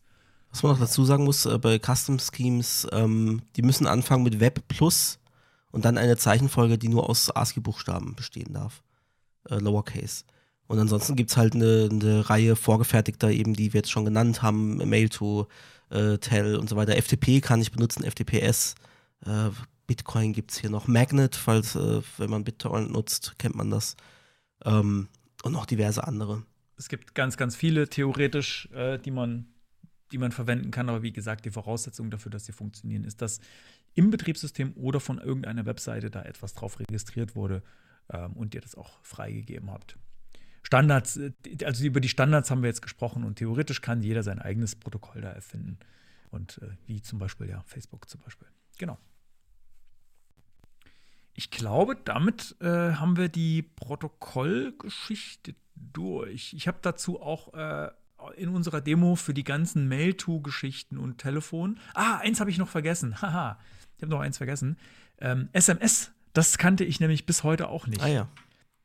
Es gibt auch das SMS-Protokoll, das heißt, ihr schreibt äh, in, in das Href äh, SMS-Doppelpunkt ähm, mit, mit einer Nummer und dann äh, geht tatsächlich, also auf dem iPhone habe ich es vorhin tatsächlich noch ausprobiert, dann geht tatsächlich die Nachrichten-App oder die Standard-SMS-App auf mit ähm, der Nummer schon vorausgefüllt und dann kann ich eine Nachricht äh, schicken. Interessanterweise gibt es sowohl SMS als auch SMS2. Was da der Unterschied ist, keine Ahnung. SMS2. Okay, das könnt ihr ja mal ausprobieren, ob SMS bei euch auch funktioniert. Wieso hatte ich das denn eigentlich? Ah, das habe ich nur in der Demo, in die Demo reingepackt, das habe ich aber gar nicht in unsere Shownotes reingepackt. Mensch, da war ich irgendwie nachlässig. Das tue ich, das hole ich jetzt noch nach, dass wir das nicht vergessen. Okay, dann können wir zum, zum nächsten Attribut kommen, glaube ich. Oder haben wir noch was? Nee, das war's So, dazu, glaube Href, ich. Das, da war es schon einiges jetzt. Nur das Ja. Href-Attribut, was da schon alles, was da schon alles geht. Hei, hei, hei, hei. Ja, dann ist äh, Href Lang ist dann das nächste. Und da kann ich, man erahnt es vielleicht schon, festlegen, welche Sprache das Zieldokument hat. Und das ist das gleiche, was ich da benutzen kann, wie in dem globalen Lang-Attribut. Das heißt, da gibt es auch eine, eine RFC dazu, Tags for Identifying Languages, ähm, wo festgelegt ist, in welchem Format die vorliegen, vor, äh, vorliegen müssen. Ähm, das können wir auch noch verlinken auf das globale Lang-Attribut. Und das dient halt dazu, dass hauptsächlich Suchmaschinen oder sonst irgendwie maschinell ausgewertete, äh, auswertende Dinge wissen, in welcher Zielsprache das ist. Und äh, ja. wir hatten es, glaube ich, beim, beim Link-Attribut auch äh, in der anderen Folge schon drüber, über diese Canonical Links und äh, dass ich da eben auch festlegen kann, diese Seite in diversen Sprachen liegt unter dieser URL und da setzt man dann auch das, das Lang-Attribut. Genau, ich glaube, mehr gibt es dazu jetzt gar nicht groß zu sagen. Ich werde jetzt nicht alle Language Codes vorlesen, die da erlaubt Was? sind. Wieso? Wir haben noch Zeit. äh, wir haben noch wir haben genug Zeit. Ja, außer du hättest noch irgendwas dazu, aber ich glaube, das war ich hab- tatsächlich nein, jetzt so ganz da, kurz da und schmerzlos. Gibt's, da gibt es tatsächlich, glaube ich, nicht, nicht, mehr, nicht mehr dazu zu sagen. Sehr gut. Außer ihr habt noch was dazu, schreibt es gerne in die Kommentare. Bing, bing, bing.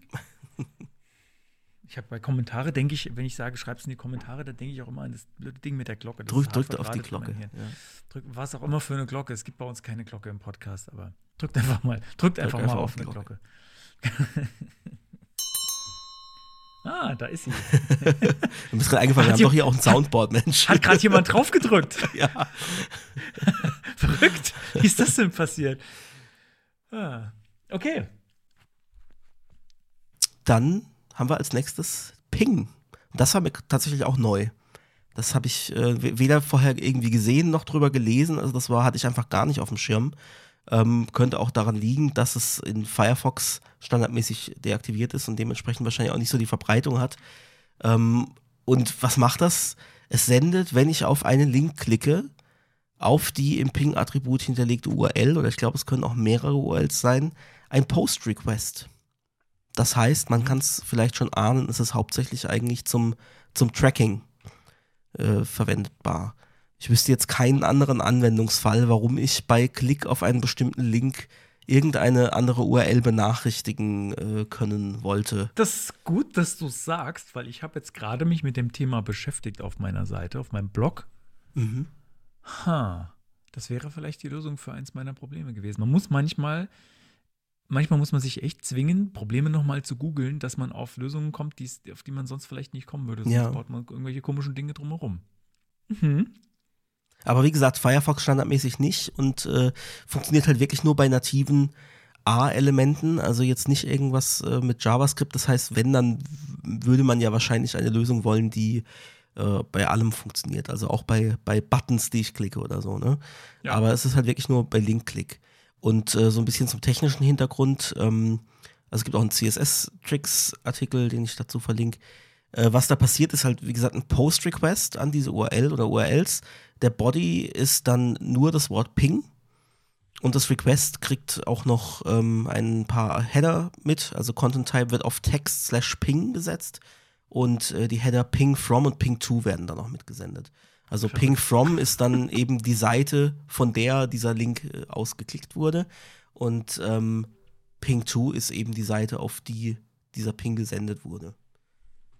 Genau. Und dann, äh, ja, also die Frage ist, wozu braucht man das? Und ist das nicht auch irgendwo ein Sicherheitsrisiko, dass da irgendwelche Requests im Hintergrund ablaufen und vielleicht auch ein Datenschutzding, ne? Weil muss ich dem User nicht irgendwie sagen, dass, dass da irgendwas passiert, wo, wo Requests hingeschickt werden?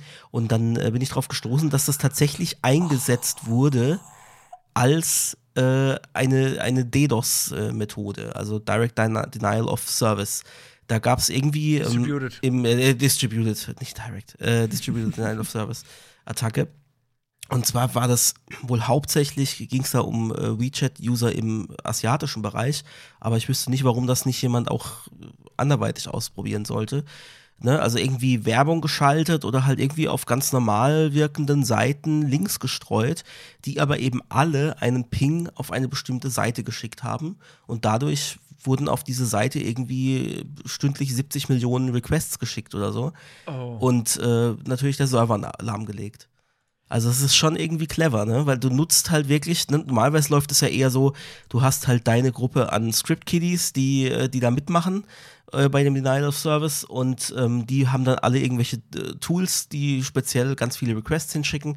Aber dass du andere nutzt, ahnungslose NutzerInnen nutzt, um eben für dich diese vielen Requests dahin zu schicken, was halt auch dazu führt, dass du ja nicht als, als einzelner Verursacher, ähm, Verursacherin irgendwie ausfindig gemacht werden kannst.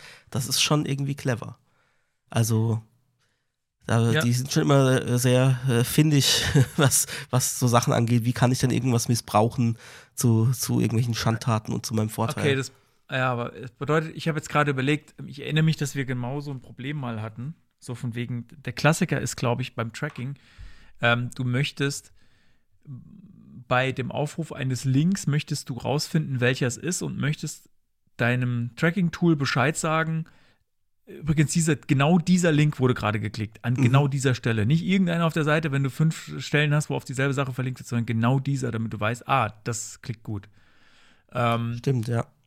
Und Das müsste man halt über Parameter dann irgendwie noch mit dranhängen. Und genau, das musst du mit Parametern dann machen, aber mit, mit wenn du es versuchst, mit JavaScript den Klick abzufangen oder sowas, das klappt manchmal, aber halt nicht immer, weil manchmal bist du dann schon auf der neuen Seite. Das ist so ein, da ist so ein Race Condition, Condition Mhm. Ding, das hat, hatte ich schon öfter.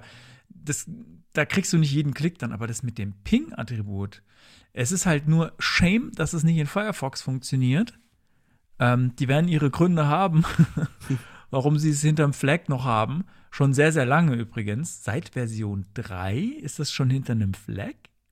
Ja, ich glaube, dass das irgendwie. Disabled ob das, by ob das Default jetzt for genau Privacy stimmt, ja. Reasons steht, steht Genau, äh, bei, ja. bei Can I Use. Aha, okay. Mhm.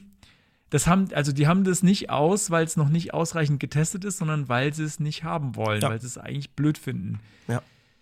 Kann ich nachvollziehen, würde aber einige Tracking-Probleme lösen. Klar, natürlich, die wollen nicht, dass man Tracking-Probleme löst und dafür sind, das sind ja auch die Guten irgendwo. Ähm, muss man halt, aber es gibt, das, das Dumme ist halt, es gibt halt andere Möglichkeiten, wie man es dann trotzdem machen kann und man hat dann eigentlich, an der Stelle würde ich behaupten, ich weiß nicht, was jetzt, wäre mal interessant, falls jemand von Mozilla zuhört und dazu mehr weiß, würde mich das tatsächlich interessieren. Ähm, weil so der Standard-Use-Case, ich finde raus, auf welchen Link geklickt wurde und auch, ich muss kein komisches JavaScript drumherum bauen, keine Parameter oder sowas, sondern es gibt noch was anderes, wo das ein Privacy-Problem ist, ähm, dann bitte gerne mal melden. Vielleicht ist ja auch die DDoS-Geschichte, die du gerade äh, erwähnt hast, weshalb das ähm, nicht eingebaut wurde. Hier steht for Privacy äh, Reasons. Äh, Das ist, glaube ich, auch so, ist sogar verlinkt, aber ich kann nicht auf dieses Pop-up drauf, scheiße, for Privacy Reasons. Ah, ich will da draufklicken, aber es geht immer weg. Gut, ähm, ihr müsst nicht jetzt meine Kämpfe mit I Use äh, mit, mitbekommen. Ich finde es total spannend und wenn das überall funktionieren würde, das wäre tatsächlich für Tracking ein Game Changer. Sofern man, sofern man ähm, ethisch korrekt trackt, sag ich mal so. Ja. So, dann gehen wir weiter zum nächsten. Referrer Policy haben wir da als nächstes. Und da hat es hat irgendwas schon bei mir geklingelt. Ich kannte das Attribut jetzt an sich nicht, aber die Werte haben mir irgendwie was gesagt. Und ich dachte eigentlich, dass wir das im Kontext von CSP, also Content Security Policy, mal hatten. Habe ich jetzt allerdings nicht mehr dazu gefunden, sondern ein eigenes, äh, ähm, krass, jetzt ist, ist das Wort weg, einen eigenen HTTP-Header, ähm, Referrer-Policy, wo ich genau die gleichen Werte eben setzen kann, die ich in diesem Attribut auch ein, eingeben kann. Ähm, also die lauten No Referrer, No Referrer when downgrade, das heißt, ähm, es wird eine sichere Verbindung benötigt. Ich möchte jetzt nicht alle Werte einzeln durchgehen, weil das kann man sich eh nicht merken. Am besten einfach auf der Seite schauen. Aber es geht halt immer darum, was für Informationen werden mitgeschickt mit dem Referrer, beziehungsweise wird ein Referrer mitgeschickt oder nicht. Ähm, Same Origin heißt eben, es wird nur mitgeschickt, wenn das Link-Target äh, auf, dem, auf, dem, auf der gleichen Domain liegt. Ähm, und ja, da kann ich das halt ein, einstellen, äh, was, wann der Referrer mitgesendet wird und wann nicht. Genau. das war es dazu eigentlich auch schon, weil wie gesagt, macht es keinen Sinn, da jetzt alles im Detail Ja. vorzulesen.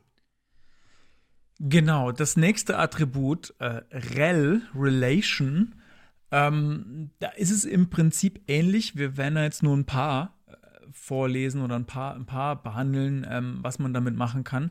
Weil wenn man sich, und das, äh, da könnte man tatsächlich eine eigene Podcast-Folge zu machen, wenn man sich den MDN-Artikel zum äh, rel-Attribut anguckt, dann sieht man, da gibt es irgendwie, keine Ahnung, 20, 30 äh, verschiedene, die nicht alle für Links gelten, aber auch für andere Elemente. Genau, also manche nur für das Link-Tag zum Beispiel oder auch Formelementen.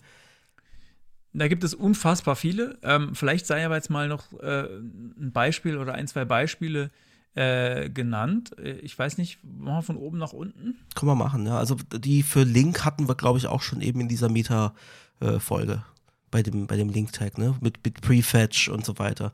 Das heißt, wir gucken jetzt mal, was hier für, für speziell für Links ist. Übrigens nicht nur für das R-Tag, sondern auch fürs Area-Tag in, in Image Ach so. Maps, die ja immer noch technisch funktionieren. Ich, ich meinte, ich meinte im, im Trello von oben nach unten. Ach so. Ähm, Ah, du meinst gar nicht äh, direkt die, die nee, nee, nee, nee, okay. nee, das ist, das ist glaube ich, Sonst das ist, wirklich zu viel, das ja. Ist, das ist viel Ja. zu viel, das ist viel zu viel.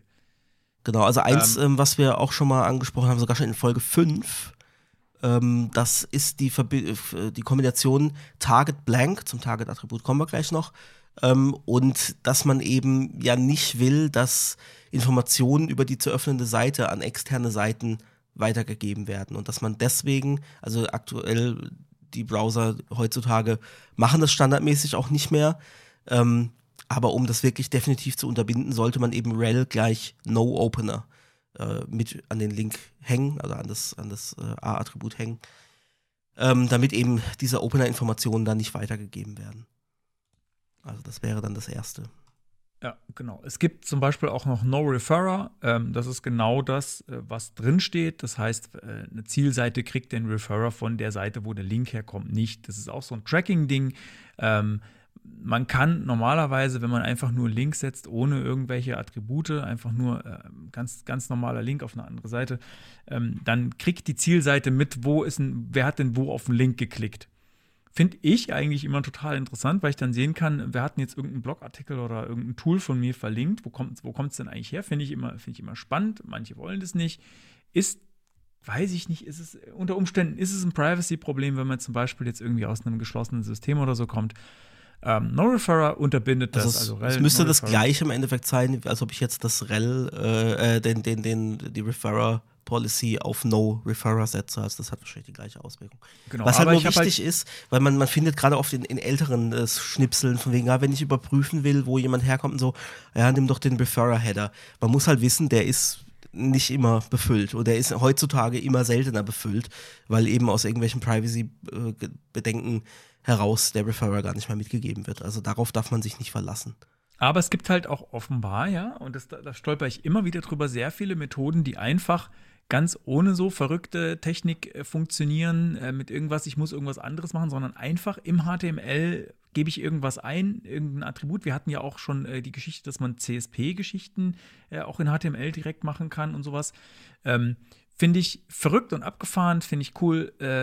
Äh, das heißt, es, es gibt eine, eine, was mit einer niedrigen Einstiegshürde, wo ich mich jetzt nicht mit äh, HTTP-Headern beschäftigen muss, gleich wenn ich jetzt nur irgendwie eine Webseite baue und trotzdem so ein Feature, wenn es mir wichtig ähm, nutzen kann. Oder halt eben vielleicht gar nicht die technischen Möglichkeiten habe, ne? weil ich gar Oder nicht das, genau. äh, den Server so weit konfigurieren kann, darf, äh, warum auch immer. Genau, ich habe jetzt noch, ähm, wir, haben ja, wir haben ja gesagt, es gibt so eine halb, äh, halb endlose Liste äh, an, an REL-Geschichten, die man für Links machen kann. Ähm, da sind auch viele Sachen dabei, wo ich so dachte, ähm, ey, das gibt es jetzt schön, passt das irgendjemand, nutzt das wirklich jemand? Also, äh, oder sagen wir mal so, ich kann das da reinschreiben, um so ein bisschen mehr semantische Informationen zu hinterlegen, aber gibt es wirklich ein System, das damit was anfängt. Und äh, eins davon, ich habe mir jetzt einfach noch mal eins rausgegriffen, ähm, weil ich mir da ganz gut vorstellen konnte, in welchem Kontext es verwendet wird. Ähm, zum Beispiel äh, rel äh, pref und next für ähm, Bereiche auf einer Webseite, die quasi einen vorherigen Schritt und einen nächsten Schritt haben oder so ein Paging ähm, könnte ich mir gut vorstellen, dass das da oder Klassiker bei uns auf der Podcast-Seite ähm, gibt es den vorherigen, die vorherige Podcast-Folge unter der jeweiligen Podcast-Folge, in der man sich gerade befindet, und äh, die nächste Podcast-Folge. Und da würde man eventuell rel pref und next machen. Das ist cool. Dann hat man irgendwie semantische Informationen irgendwie noch mit dabei. Aber bei Semantik, finde ich, ist immer auch die Frage, was passiert damit? Wird damit irgendwas gemacht? Dann kümmere ich mich darum. Also gibt es irgendein Tool, das damit was anfängt, dass das passt, das dann sagt, hey cool, ich weiß jetzt mehr über die semantische Struktur dieser Seite oder gibt es da einfach gar nichts? Und da gibt es einige ähm, in dieser Liste, wo ich so dachte, mm, ob das jetzt wirklich irgendwo verwendet wird. Terms of Service zum Beispiel Genau. gibt es Terms als of Service, Privacy, noch. Policy. Ähm, ja. Ich, ich habe dann auch, wir haben vorhin schon kurz vor der Aufnahme drüber gesprochen, ich habe dann auch gemeint, wo, wo zieht man denn eigentlich die Grenze? Also warum haben die Dinge jetzt einen eigenen Rel und, und andere Dinge, die vielleicht auch noch Sinn machen würden, keine Ahnung, Table of Contents vielleicht oder so, wenn es dann eine eigene Seite gibt. Äh, warum gibt's das nicht? Ja, also ist halt die Frage, ja, wie sinnvoll das ist. Und ich habe jetzt noch nie so drauf geachtet, aber wäre mal interessant zu wissen, ob, äh, weil Terms of Service und, und Privacy Policy oder Privacy Policy, je nachdem, auf welchem Englisch man es ausspricht, ähm, die hat ja eigentlich jede Seite. Aber nutzt irgendjemand tatsächlich dieses rel-Attribut entsprechend? Muss ich mal drauf achten, werde ich mal in Zukunft ab und zu in den Quellcode gucken. Also ich glaube, am bekanntesten ist das rel-Attribut an sich, wenn man es jetzt nicht auf Links bezieht, vielleicht von rel Style Sheet beim, im Link-Attribut, wenn man CSS verlinkt. Ähm, das vielleicht sei vielleicht nur noch mal erwähnt, das habt ihr da vielleicht auch schon mal gesehen, falls ihr jetzt noch nicht so erfahren ähm, seid. Aber da ist es, glaube ich, äh, sehr, sehr ja, äh, präsent. Da wird es oft verwendet. Wie gesagt, es gibt aber sehr, sehr, sehr viele äh, Geschichten bei rel. Ähm, aber das ist eine andere Geschichte und die soll ein andermal erzählt werden. Ich glaube, die haben wir sogar schon erzählt. Die ganze Rel-Geschichte? Genau. Nee, nicht die komplette Rel-Geschichte, nee, aber äh, Link Rel Style Sheet. Ja, die haben wir schon erzählt, aber die, Genau. die ganzen anderen, also da gibt es wirklich, die, die Liste ist wirklich relativ, ich hab, ja, Relativ lang. Rel. Alright, gut. Nächstes Attribut, oder? Jawohl, Target ist das nächste. Und da gibt es ein paar vordefinierte Werte, die mit Unterstrichen markiert sind. Äh, oder man setzt es auf einen spezifischen, äh, jetzt weiß ich, habe ich den Artikel gerade nicht mehr offen, Browsing-Kontext, äh, glaube ich, heißt das. Also wenn ich zum Beispiel einen, einen Frame oder einen iFrame äh, heutzutage benannt habe, dann kann ich eben sagen, dann kann ich den Namen angeben von diesem iFrame und dann wird das äh, in dem iFrame drin geladen. Oder es gibt eben diese speziellen Werte, also Self, um das im, im gleichen Frame zu laden, Blank, äh, um es in einem neuen Tab heutzutage früher in einem neuen Fenster zu öffnen. Ähm, Top gibt es noch, das heißt, wenn ich schon in einem Frame-Kontext mich bewege, dann soll es ganz oben, äh, also im äußersten Kontext geöffnet werden und Unterstrich Parent. Ich glaube, das waren dann alle. Ne? Die, das haben wir auch ähm, in der Besprechung ähm, oder in der letzten Podcast-Folge. Ich bin mir gerade nicht sicher, ob es in der Folge auch oder ob wir. Wir haben noch relativ lange danach gequatscht mit dem Matthias. Ähm, ob wir es da, ich glaube, wir haben es später ähm, besprochen. Ähm, es ist auch relativ kontrovers in der, in der Entwicklerszene. Ist Target blank für externe Links auf einer Seite? Ist das in Ordnung oder nicht? Mhm. Weil manche sagen, nein, ähm, auf keinen Fall. Ich möchte nicht bevormundet werden. Ich möchte auf jeden Fall selbst entscheiden können, öffne ich das im neuen Fenster oder nicht. Ich, Das ist so eine, ich glaube, es ist halt einfach, man kann das nicht pauschal sagen, weil da, glaube ich, jeder eben so seine Präferenz hat. Also bei mir ist zum Beispiel, ich mag das gar nicht, wenn's, wenn sich externe Links im gleichen öffnen, weil ich dazu tendiere, das zu schließen und dann plötzlich meine Seite weg ist und ich dann wieder mit Steuerung Shift T, wenn ich äh, im Desktop bin, äh, das mir wieder aufmachen muss, ja, weil ich nicht drauf geachtet habe, ob das jetzt in einem neuen aufging oder nicht. Also ich mag das eigentlich schon, dass ich weiß, wenn ich auf einen Link klicke innerhalb der Seite, dann bewege ich mich in dem gleichen Tab und externe Sachen haben für mich eigentlich extern aufzugehen. Aber das sehen andere Leute Gut. wahrscheinlich wieder anders. und dann könnt, dann die würden jetzt argumentieren, also ich habe es auf meinem Blog auch eingebaut, weil ich der Meinung bin, dass das, dass das so sein sollte. Ähm, die würden dann argumentiert, ja, dann, dann kannst du es doch mit der mittleren Maustaste einfach immer im neuen Tab öffnen, was du im neuen Tab öffnen willst. Das Ding ist, bei einem Link weiß man nicht immer, wo er hin zeigt. Ist er Ja. auf derselben Seite oder geht er woanders hin? dann Das muss ich erst vorher immer. gucken auf der, äh, in der Adressleiste, also in diesem äh, Popover, das was dann aufgeht. Ähm, auf dem Desktop muss ich es dann mit Long Press und Menü und extra äh, im neuen Tab öffnen machen. Also, ja.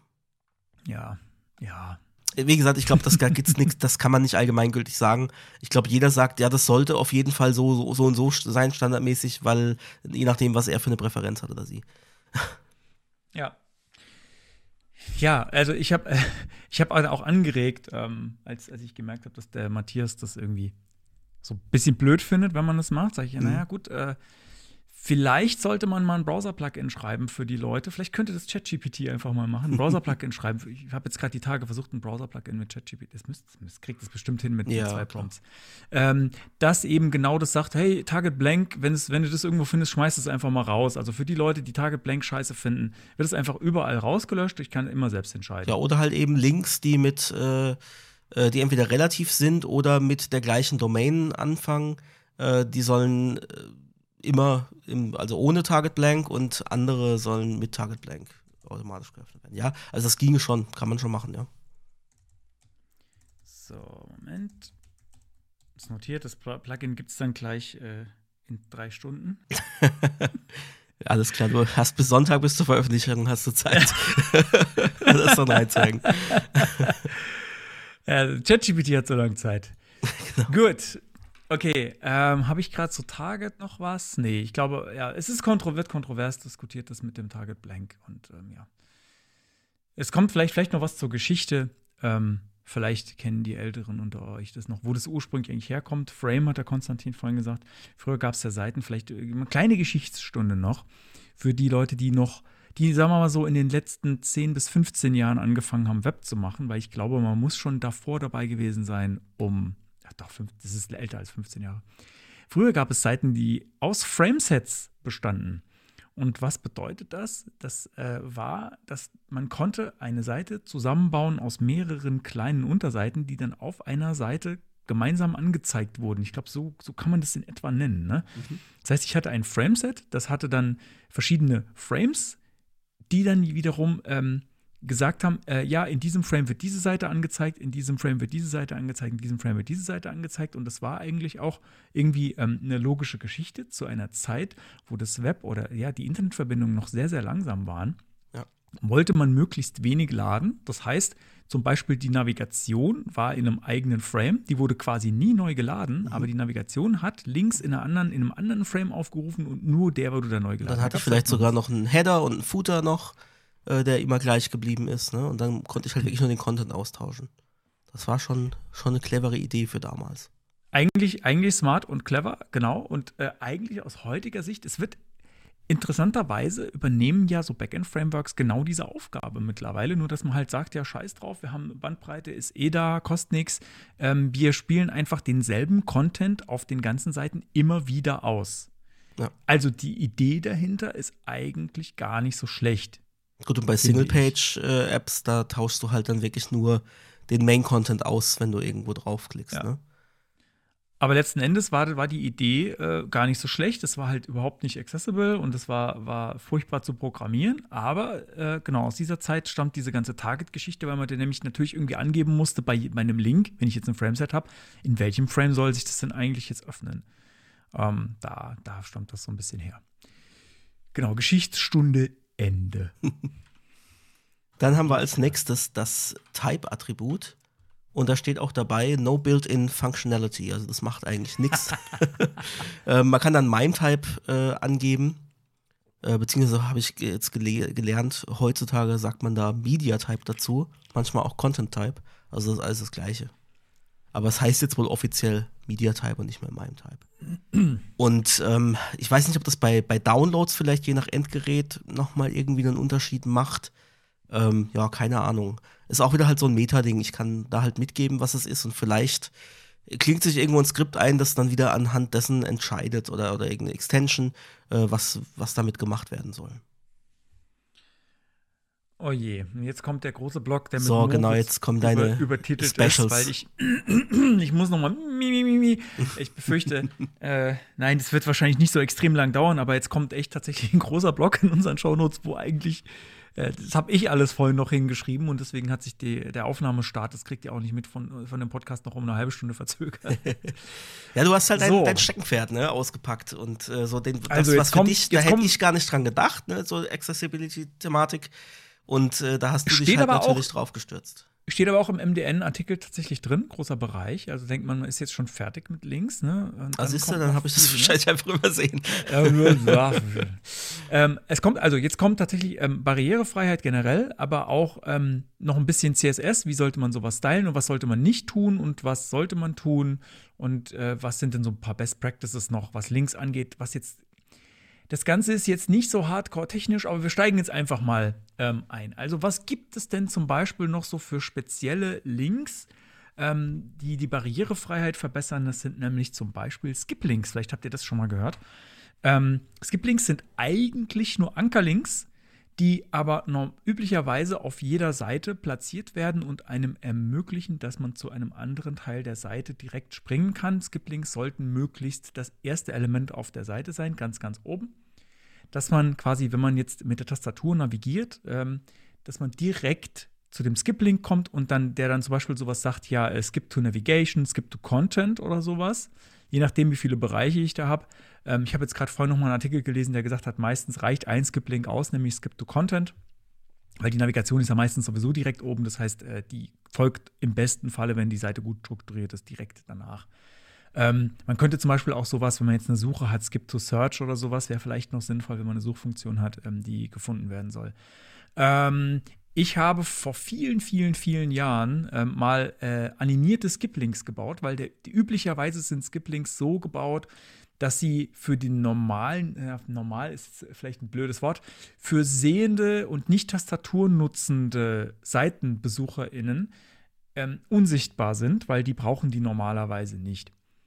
Ähm, und die sind dann auf eine Art versteckt, sodass ich quasi sie erst sichtbar werden, wenn sie fokussiert werden ähm, und ich habe da vor vielen, vielen Jahren mal eine Demo gebaut. Ähm, die, die so ein bisschen dann von oben rein animieren, die fahren dann so von oben in die Seite rein. Das kann man auch auf andere Art machen. Ähm, kann, es wird auf jeden Fall in den Shownotes verlinkt. Ähm, ist ein, ein uraltes Skip-Link-Demo. Ich weiß gar nicht genau. Ich glaube, das habe ich sogar, das habe ich sogar noch damals bei JS, wie, wie hieß diese Seite? JS Fiddle? JS Fiddle ah, ja. gebaut. Ähm, das gibt es, glaube ich, auch immer noch. Und dann da gab es CodePen noch nicht und sogar noch zu CodePen umgezogen, weil ich gedacht habe, das ist so eine Demo, ähm, die würde ich gerne behalten. Er hat den Test der Zeit, glaube ich, bestanden. Ich habe vor kurzem noch mal eine kleine Mini-Änderung daran gemacht. Aber das ist, äh, das ist was, was ich, glaube ich, heute immer noch auf einer Seite so einsetzen würde. Ähm, kann man jetzt über das CSS, da kann man streiten, ob das jetzt super elegant ist, aber es funktioniert. Man kann es quasi so einfach in eine Seite reinknallen, hat man Skip-Links. Ähm, wie gesagt, funktioniert genau mit dem, mit dem Ankerlink-Prinzip. Äh, ähm, in die Shownotes äh, kommt auch noch ein Link ähm, zu einem äh, Artikel von WebAIM ähm, zu äh, Skip-Links, wo, wo ich auch vorhin das nochmal gelesen habe, von wegen, ja, meistens braucht man nur einen und so.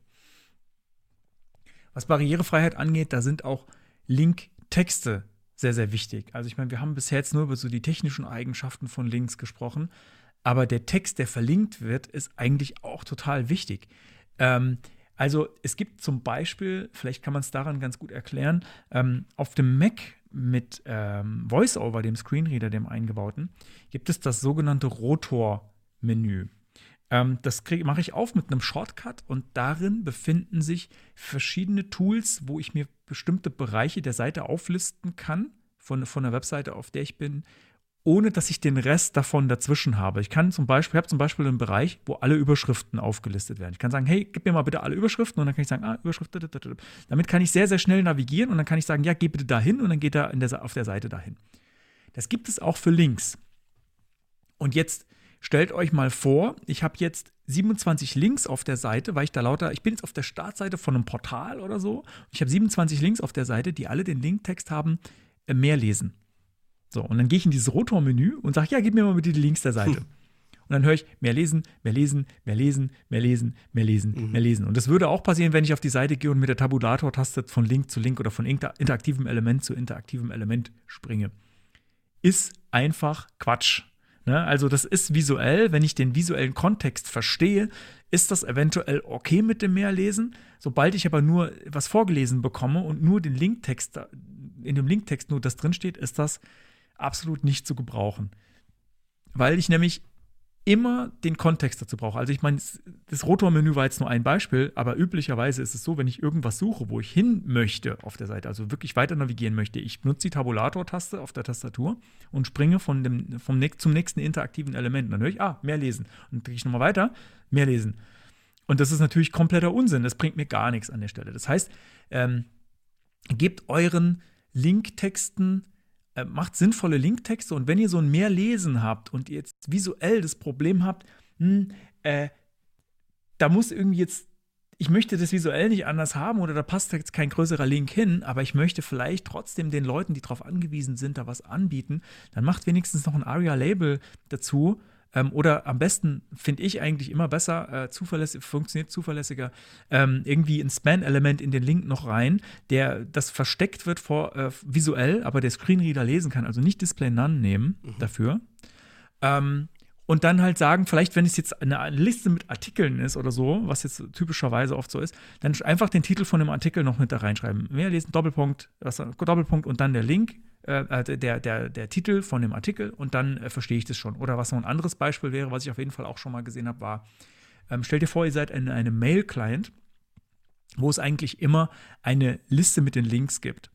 Wenn da jetzt immer steht Mail öffnen. Mit den Mails, meinst du? Liste 25 Mail. Liste mit, zu den Mails.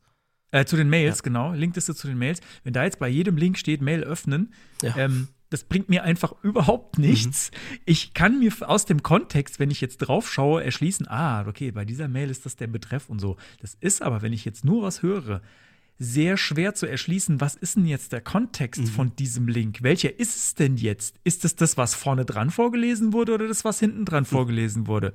So, das ist nicht unbedingt immer klar, ne?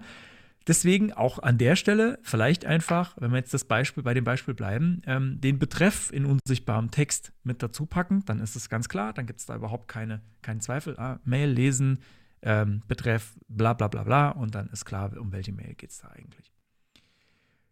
Genau, und generell so mehr lesen Links, ich, ich finde die, oder, oder auch ganz beliebt, hier Links.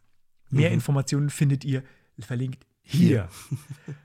ähm, dann wenigstens formuliert den Satz um und macht wenigstens, verlinkt wenigstens mehr Informationen und nicht. Ich kenne mich schuldig, dass ich sowas bestimmt auch schon äh, so es, gebaut ich habe. Ja. Auch, ich auch. Es ist im, im, wenn man so, wenn man so, wenn man sowas schreibt, dann ist das im Kopf so drin, dass man das macht. Und dann, es ist manchmal auch gar nicht so einfach, habe ich gemerkt, den Satz dann so zu umzuformulieren, mhm. dass er dann trotzdem immer noch elegant klingt. Und dass du vor allem ähm, halt auch nicht so einen riesigen Text da hast. Also du willst ja meistens was kurz und knackig ist und willst vielleicht nicht jetzt hier die Infobroschüre downloaden, komplett verlinken und dann ist die blau und unterstrichen. Ne? Also, genau. Ja. Ich finde aber, dass es auch ein Usability-Feature ist, wenn nicht das Wort hier verlinkt ist. Das ist nicht nur Barrierefreiheit. Ich finde, wenn tatsächlich genau verlinkt ist, muss ja kein ewig langer Text sein, ähm, was ich wirklich auffinde. Also ich glaube, das ist vielleicht so generell die Regel. Ähm, auch Usability, nicht nur Barrierefreiheit. Wenn du einen Linktext machst, versuche immer in dem Linktext zu beschreiben, wo komme ich denn da jetzt hin? Und hier ist nichts, äh, mhm. wo ich weiß, wo ich hinkomme, sondern verlinke das, wo du hinkommst. Und da muss man so ein bisschen, das muss man ein bisschen trainieren, dass man es ins Hirn reinkriegt, dass man, dass man das so ein bisschen automatisiert, dass man immer daran denkt, ähm, nicht so einen Quatsch, einen Quatschtext zu verlinken, sag ich mal, sondern ja. wirklich im Linktext das Linkziel zu beschreiben. Dann hast du auch, wenn, wenn man das mal im Kopf hat, dann hat man auch nie das Problem, dass das nicht mehr, dass das barrierefreiheitsmäßig ein Problem wäre. Und ich finde, mir hilft das, mir hilft das als, als normaler Nutzer auch. Ähm, normal ist schlimmes, falsches Wort, das müssen wir rausschneiden. Nein, schneiden wir nicht raus. Habe ich mich jetzt versprochen. Nein, als, äh, als jemand, der jetzt keine, keine, ähm, keinen Screenreader benutzen muss, ähm, hilft es auch, wenn ich weiß, was da jetzt genau verlinkt ist. Und hier, ja, okay, ich klicke mal drauf. Hier, so, mehr lesen. Okay, gut. Dann kommen wir noch ein bisschen zu Styling.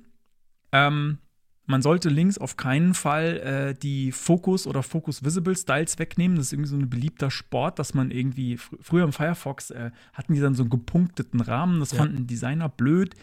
Äh, und dann wurde der weggenommen. Ähm, mittlerweile ist es ja so, dass man das machen kann, wenn man Focus Visible trotzdem definiert, dann ist das okay, weil dann das mit der Tastatur, mittlerweile mhm. gibt es da eine Lösung für, die, wo der Browser dann tatsächlich versucht zu erkennen, ähm, ist das jetzt äh, ein Klick, Klick auf den Link? Ist der jetzt nur irgendwie durch den Klick fokussiert?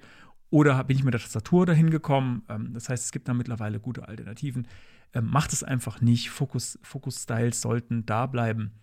Ähm, und wenn ihr mich glücklich machen wollt und ein bisschen kleinen Bonus noch kriegen wollt, dann stylt auch Visited und Active äh, Mhm. Zustände von den Links. Ähm, das finde ich, finde ich immer nett, wenn eine Seite das macht, wenn ich sehe, ah, da war ich schon mal. So. Also gerade bei, bei so Artikeln, äh, Dokument, äh, oder, oder Dokumentation, jetzt MDN oder so, ne? Da ist schon ganz gut zu sehen, habe ich, wo, bis wohin habe ich mich denn da schon mal durchgeklickt in so einer riesen Linkliste. Genau, Also das wäre ist dann Visited. praktisch. Und Active ist der Zustand, wenn ich, während ich gerade draufklicke. Da habe ich früher ähm, eigentlich immer so als, als Standard genommen, dass das ganze Ding sich dann so ein Pixel nach unten bewegt, dass ich quasi wirklich so merke, ah, ich bin jetzt, jetzt klickt da jetzt gerade runter, ich klicke jetzt gerade drauf so. Ähm, das hat natürlich dann unter Umständen noch das Problem, das muss man, da muss man dann aufpassen. Ähm, man darf den dann nicht einfach eins nach unten schieben mit Margin oder so. Ähm, weil Dann dann, die ganze Seite geschiftet. weil, weil dann Dinge, nee, in dem Fall dann, weil unter Umständen ich dann mit der Maus am Ende über einem Punkt bin, der gar nicht mehr verlinkt ist, wenn ich das Ah, ganz oben das, mache, wenn, ja. er, wenn er sich nach unten schiebt beim Klick.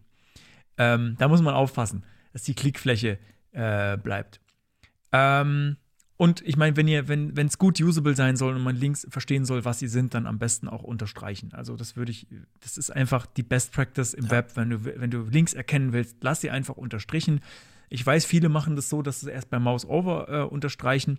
Da würde ich dann sagen, ähm, wie oft nutzt ihr euer Phone, um irgendwelche oder Touchgeräte, um irgendwelche Mhm. Webseiten zu benutzen? Da äh, hast du nämlich dann einfach keine Unterstreichung mehr. Das heißt, der Link muss eindeutig ähm, erkennbar sein, dass es, dass es nicht der normale Text ist. Und ähm, da gibt es auch Barrierefreiheitsrichtlinien dazu. Die erspare ich euch jetzt. Ich äh, schicke euch auf ein Tool, äh, den WebAIM Link Contrast Checker. Und äh, wenn man da mal mit den Farben ein bisschen rumspielt, dann merkt man es gar nicht so einfach, weil nämlich, wenn man es genau nimmt, ähm, der normale Text muss ja zur Text, zur Seite, zum Seitenhintergrund oder zu dem Hintergrund, auf dem sich der Text gerade befindet, ähm, einen gewissen Kontrastwert haben. Aber die Linkfarbe muss auch einen gewissen Minimalkontrast haben zu dem normalen Text und aber auch zum Hintergrund.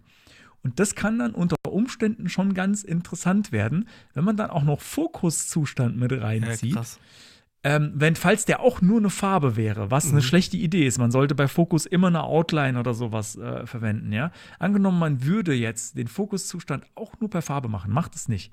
Dann müsste das auch nochmal einen gewissen Kontrastwert haben und da gehen einem dann irgendwann die Farben aus. Mhm. Das wird dann irgendwann ein bisschen schwierig. Das ist bei drei Farben schon schwierig, wenn man sich diesen Checker anguckt, bis vielleicht gerade drauf. Ja. Ähm, da, die haben jetzt da halt diese, diese Hardcore-Standard-Webfarben genommen, Hintergrund weiß, Body Text Color schwarz und Link Color einfach krasses Blau. Das geht dann noch, ja. Aber sobald man da mal ein bisschen rumspielt, merkt man Das ist so, wirklich, oh, der Bereich ist sehr klein, in dem man da rumspielen Ja. kann. Ich hab's auch gerade mal umgedreht, schwarzer Hintergrund und weiß und dann muss die Linkfarbe, boah, das ist echt, dann schiebst du irgendwie so ein paar Pixel rüber und dann ist schon wieder Fail. deswegen ähm, Links unterstrichen lassen, weil dann habe ich quasi ein eindeutiges Merkmal, wom- womit ich den Link erkennen kann. Und dann äh, muss ich mir nicht so viel Gedanken darum machen, Ja. äh, um die Farbe. Ähm, genau, das ist gar nicht, ist gar nicht so einfach. Ja. Ähm, genau, zu Kontrasten vielleicht noch, äh, weil, ich vorhin, weil ich vorhin schon mal angesprochen habe, hier nochmal contrast-ratio.org äh, sei hier erwähnt. Ähm, genau, da könnt ihr Kontraste checken. Das hat jetzt den dritten, quasi diesen dritten Parameter nicht mit drin. Wenn ich jetzt irgendwie einen Link noch habe zum Text, das müsst ihr dann extra checken. Oder nicht, nutzt dafür dann, wenn ihr das braucht, einfach den WebAIM äh, Link Contrast Checker, der ist äh, ziemlich cool. Gibt's auch Color Picker und dann kannst du irgendwie rumziehen und dann. Genau. So, ähm, vielleicht ganz kleines Detail. Wir haben, ich habe gerade schon von Fokusindikatoren äh, gesprochen, Outline oder sowas. Auch die brauchen einen äh, 3 zu 1 Kontrastwert äh, laut den Web Content Accessibility Guidelines. Das heißt, äh, die dürfen auch nicht irgendwie so ganz, äh, in, einem ganz in einer ganz zarten Farbe sein, sondern am besten hat der Fokusindikator einfach dieselbe Farbe wie die Textfarbe. Dann habt ihr kein Problem, wenn die Textfarbe schon den richtigen Kontrastwert zum Hintergrund hat. Fokus äh, Ring einfach in der gleichen Farbe machen, ähm, dann, äh, dann passt das alles schon. Ähm, noch so ein Barrierefreiheitsding ist, Links sollten auch einen gewissen Abstand zueinander haben. Ähm, ich glaube, der ist nicht so richtig, ich weiß nicht, ob der richtig definiert ist, aber so, dass man nicht aus Versehen den falschen Link drücken könnte. Das heißt also, wenn man jetzt, wenn man jetzt drüber nachdenkt, jemand hat zum Beispiel Parkinson, ähm, hat eh schon Probleme, jetzt irgendwie ein Touch-Display zu bedienen oder so, ähm, man sollte ein bisschen Abstand haben. Also wenn so Links direkt aneinander geklatscht sind, auch mit der Maus finde ich das unangenehm, ja. weil man dann, ähm, also Linkflächen generell äh, sollten gut treffbar sein. Warte mal, habe ich das eigentlich noch? Ah, warte mal, das, da hat äh, auch das, ziehe ich, zieh ich mal nach oben noch. Ja. Genau. Da hat auch Google recht hohe Ansprüche. Also bei unserer Firmenseite zum Beispiel meckert es immer an, dass auf äh, Mobile Links irgendwie zu nah beieinander wären, aber ich habe noch nicht so ganz rausgefunden, welches jetzt genau meint. Okay. Na dann äh, finden wir das vielleicht mal gemeinsam raus. Ja. Interessanterweise, es kommt eigentlich mein Ton gerade gut bei dir ein. Ich muss noch mal ja, kurz fragen. Ja. Okay, dann ist alles in Ordnung, weil gerade irgendwie äh, die Upload-Rate mal wieder runtergegangen ist, so wie ich das im Stream auch manchmal kenne. Ja, nee, ist alles okay. Bild und äh, Ton. Irgendwas war, irgendwas war gerade. Egal. Äh, machen wir weiter. Ähm, also in der WCAG wird auch empfohlen, dass ähm, Linkgrößen, also die, die Touchflächen, und ausgenommen ist Text. Text darf so sein, wie Text ist. Der sollte natürlich generell eine gewisse Größe haben, dass man ihn lesen kann. Also ich würde sagen mindestens 16 Pixel äh, oder ein RAM würde ich auf jeden Fall empfehlen für Textgröße, jetzt mal abgesehen davon. Ähm, aber Linkgrößen, wenn nicht, wenn es kein Text ist, wird empfohlen 44 mal 44 Pixel, äh, die, äh, ja, CSS-Pixel äh, mindestens. Ähm, und ich glaube auch so manches äh, Hamburger-Icon äh, verstößt dagegen. Und das ist auch total okay aus meiner Sicht, ähm, wenn das Icon selbst nicht so groß ist, aber die Klickfläche sollte so groß sein. Das heißt, man kann ja auch durchaus mit Padding oder so bei einem Element ähm, die Klickfläche noch größer machen als das visuelle Element äh, selbst. Und ich, auch das finde ich, ist eigentlich, man kann jetzt sagen, es läuft unter dem Bereich Barrierefreiheit ähm, eigentlich auch ein, ähm, ein äh, User Experience Feature, ja. weil ich es auch gut finde, wenn ich was gut treffen kann, wenn ich nicht, wenn ich so das Gefühl habe, ich muss es nicht perfekt genau treffen, sondern ich kann auch ein bisschen daneben tippen und es ist immer noch okay. Ist auch teilweise bei nativen Apps so, ja, du, du musst dann irgendwie das X, du musst es exakt treffen. Ich habe teilweise sogar das Gefühl, selbst wenn du in den Zwischenraum des Buchstabens klickst, manchmal greift es nicht. Nein, du musst auf die Linie des X treffen, sonst geht das nicht zu. Oder gerade irgendwie auch bei Werbung, wo das ja absichtlich eingesetzt wird, dass du eigentlich auf das X klicken willst, aber natürlich erwischst du das. X nicht, sondern du klickst auf den Werbebanner. Das hasse Wozu ich. Gibt es dann das oh. X überhaupt, ne? Das ist die ja. gute Frage. Ähm, okay, dann äh, kommen wir noch zu, noch zu einem guten Thema Link-Missbrauch, habe ich es mal genannt. Mhm. Ähm, nutzt Links für nichts anderes als Links und die beschriebenen Protokolle, die wir jetzt heute hatten, die standardmäßig ähm, da mit drin sind. Was meine ich damit? Ähm, Links sind keine Buttons und Buttons sind keine Links. Und nur weil man draufklicken kann, ist nicht automatisch ein Link. Es, Links werden ganz gerne verwendet, für irgendwelche JavaScript-Aktionen auszuführen. Irgendwie so On-Click-Händler. Das kann sein, dass da ein On-Click direkt drin steht in einem A-Element oder auch, dass es irgendwie per JavaScript draufgelegt wurde als äh, Event-Listener. Das ist einfach keine gute Idee. Ähm, macht JavaScript-Sachen, nehmt dafür einen Button oder nehmt dafür, ja, im besten, eigentlich nehmt für JavaScript-Sachen, die auf der Seite passieren sollen, nehmt dafür einfach ein Button-Element. Das ist dafür gemacht. Der Link ist dafür für die beschriebenen Protokolle. Das nehme ich, das sage ich extra, weil ähm, da ich nicht unbedingt, wenn ich jetzt ein Mail-to-Protokoll habe, nicht unbedingt auf eine andere Seite komme. Also kommt auf eine andere Seite oder es wird eins der Protokolle ausgeführt und ich lande dann entweder auf einer anderen Seite oder in einem Mail-Programm oder es wird irgendwo angerufen oder so aber macht kein JavaScript-Kram damit, irgendwie sowas, äh, äh was, was ich habe hier genau in der Demo, die ich gebaut habe, ähm, habe ich auch noch ein paar Beispiele, äh, die habe ich mal äh, genannt, Mist, den man nicht machen sollte. ähm, und dann habe ich hier sinnloser JavaScript-Link und Quatsch. Äh, ähm, und das eine Beispiel ist halt äh, ein JavaScript-Link, der hat im href-Attribut tatsächlich, es gibt ja manchmal ein JavaScript-Doppelpunkt Void. Ja. äh, nicht nicht machen. Ja nicht machen. Ähm, und noch viel schlimmer ist es ein Link, der gar kein href-Attribut hat und Non-Click-Händler einfach nur drauf liegen hat. Der wird dann ja nicht mal, die Browser ähm, helfen einem da eigentlich, dass man sowas nicht macht, indem sie zum Beispiel keinen Handcursor dann ähm, äh, mhm. da zeigen. Ähm, und auch in dem Fall jetzt, obwohl die Links bei mir standardmäßig unterstrichen sind, nicht unterstreichen, um so zu wegen, klick da, klick da einfach nicht drauf ähm, Leute machen, aber die äh, sagen, oh, was? Ah, Quatsch, oh, super. Ähm, dann muss ich das halt per CSS wieder drauflegen und die Unterstreichung. Nee, mach das einfach nicht. Nutze dafür einfach kein Link-Element. Ähm, alles schon gesehen. alles schon äh, viel zu oft gesehen. Es geht ja. auch irgendwie nicht weg. Ich habe sogar das Gefühl, dass diese ganze, ich mache JavaScript-Links Warum, aber warum dann überhaupt? Warum nehme ich dann nicht einfach konsequenterweise ein Span-Element oder so? Machen die Leute auch Tja, noch viel schlimmer äh, fast. wegen der kann man dann- Semantik. und man kann es nicht, man kann es nicht fokussieren mit der Ah. Tastatur wahrscheinlich. Und das muss ich, oh Gott. Ah, nein. Ja, Don't muss halt. Tab-Index dann setzen. Hört euch, hört euch die Folge Semantik HTML an. Äh, die Ja. ist schon ein bisschen älter. Äh, wenn ihr darüber noch ein bisschen mich schlecht gelaunt abrenten hören wollt. Da habe ich auch, glaube ich, viel Redeanteil gehabt in der Folge. Ähm, dann vielleicht noch äh, zum Abschluss der Bereich, ich habe ihn mal guter Ton ähm, genannt. Ähm, Links, die nicht zu HTML-Seiten oder zu, zu anderen Pages äh, zeigen. Wenn ihr wollt, dass ich da glücklich bin und viele andere auch, ähm, dann schreibt das dazu, dass es ein PDF ist oder eine Exe oder sowas. Schreibt einfach in Klammern äh, File-Typ oder sowas oder PowerPoint oder so. Ähm, macht das, kennt, kennzeichnet das. Und äh, wenn es was Größeres ist, dann am besten auch noch dazu schreiben, ähm, wie groß das Ding ist, was ich mir nämlich dann, dann gleich runterlade, weil das wird nämlich dann ziemlich sicher passieren, wenn der Browser damit nichts machen kann, wenn es jetzt eine PowerPoint ist oder ein, äh, ein Excel oder eine Exe-Datei, dann wird man, äh, wird er das runterladen. Und wenn ich da jetzt gerade ähm, ein 500 MB Exe runterlade, während ich gerade im Zug bin und damit mein Datenvolumen kille, dann ist es vielleicht cool, wenn ich es vorher weiß, weil das weiß ich nämlich unter Umständen nicht. Ähm, und eine Sache, die spreche ich explizit jetzt nicht an, jetzt habe ich sie schon angesprochen, aber die spreche ich jetzt nicht an. Äh, In dem MDN-Artikel gibt es auch noch einen ganzen Blog, ähm, Aria Rolls ähm, bei Links, was eigentlich kompletter Quatsch ist. Äh, also, da steht dann, ja, wenn das das href-Attribut hat, dann darf man folgende Aria Rolls, darf der Link dann. Vergesst einfach Aria Rolls bei Links. Nutzt Links einfach als Links. Dann braucht ihr keine Aria Rolls und vergesst einfach, dass es Aria gibt bei Links. Nutzt Links einfach als das, was wir jetzt gerade beschrieben haben und dann ist alles gut. Und dann ähm, sparen wir uns einfach das ganze Gedöns damit und ähm, ja, dann ist alles fein und äh, wir sind jetzt vielleicht dann auch tatsächlich fertig mit dem Thema, kann das sein? Fertig mit dem Brocken. Ich muss gerade mal, ich muss gerade mal gucken. Wow, oh Gott, wir haben schon. Gut, ich weiß, wir haben ein bisschen angefangen aufzunehmen, ein gutes Stück, bevor die eigentliche Aufnahme startet. Aber ich kann ja jetzt mal äh, disclosen. Ähm, mein äh, Aufnahme-Recording-Counter ist jetzt gerade bei einer Stunde 50. Bei Und mir wir haben, 1,45, weil ich habe noch mal gestoppt und noch mal okay, gut. Also, genau. Also sind es vielleicht fünf Minuten weniger.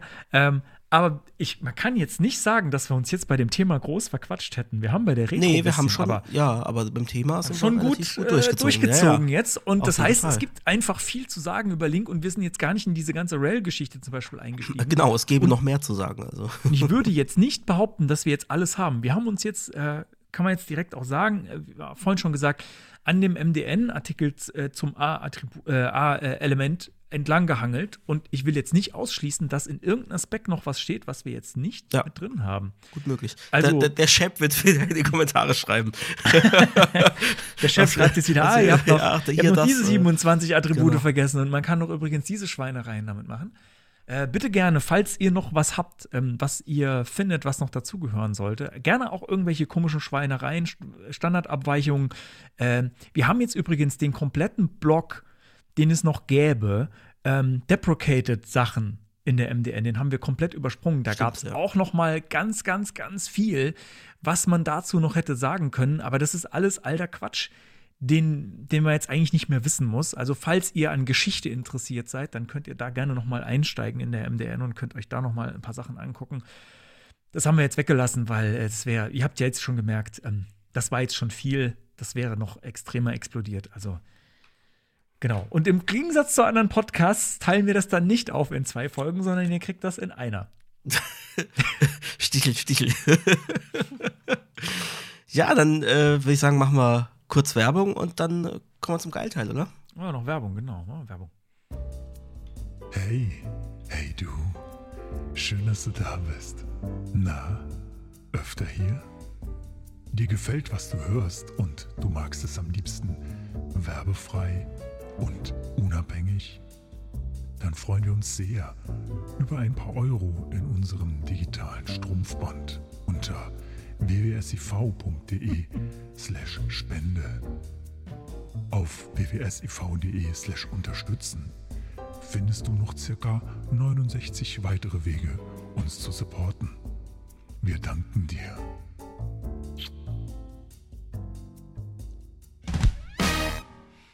Ich musste gerade sehr lachen, ihr habt es vielleicht auch gehört, weil wir schneiden ja sowas auch nicht raus.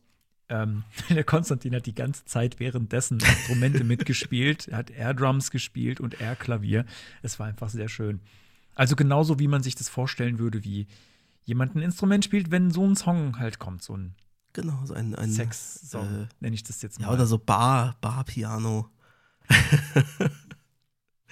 lass mich, lass mich in meinem Gedanken. Okay. Das ist einfach zu dieser Musik findet Sex statt. Okay, Wenn auch nur im Kopf. Aber er findet dann, statt. dann wird's jetzt geil. Dann wird's jetzt geil.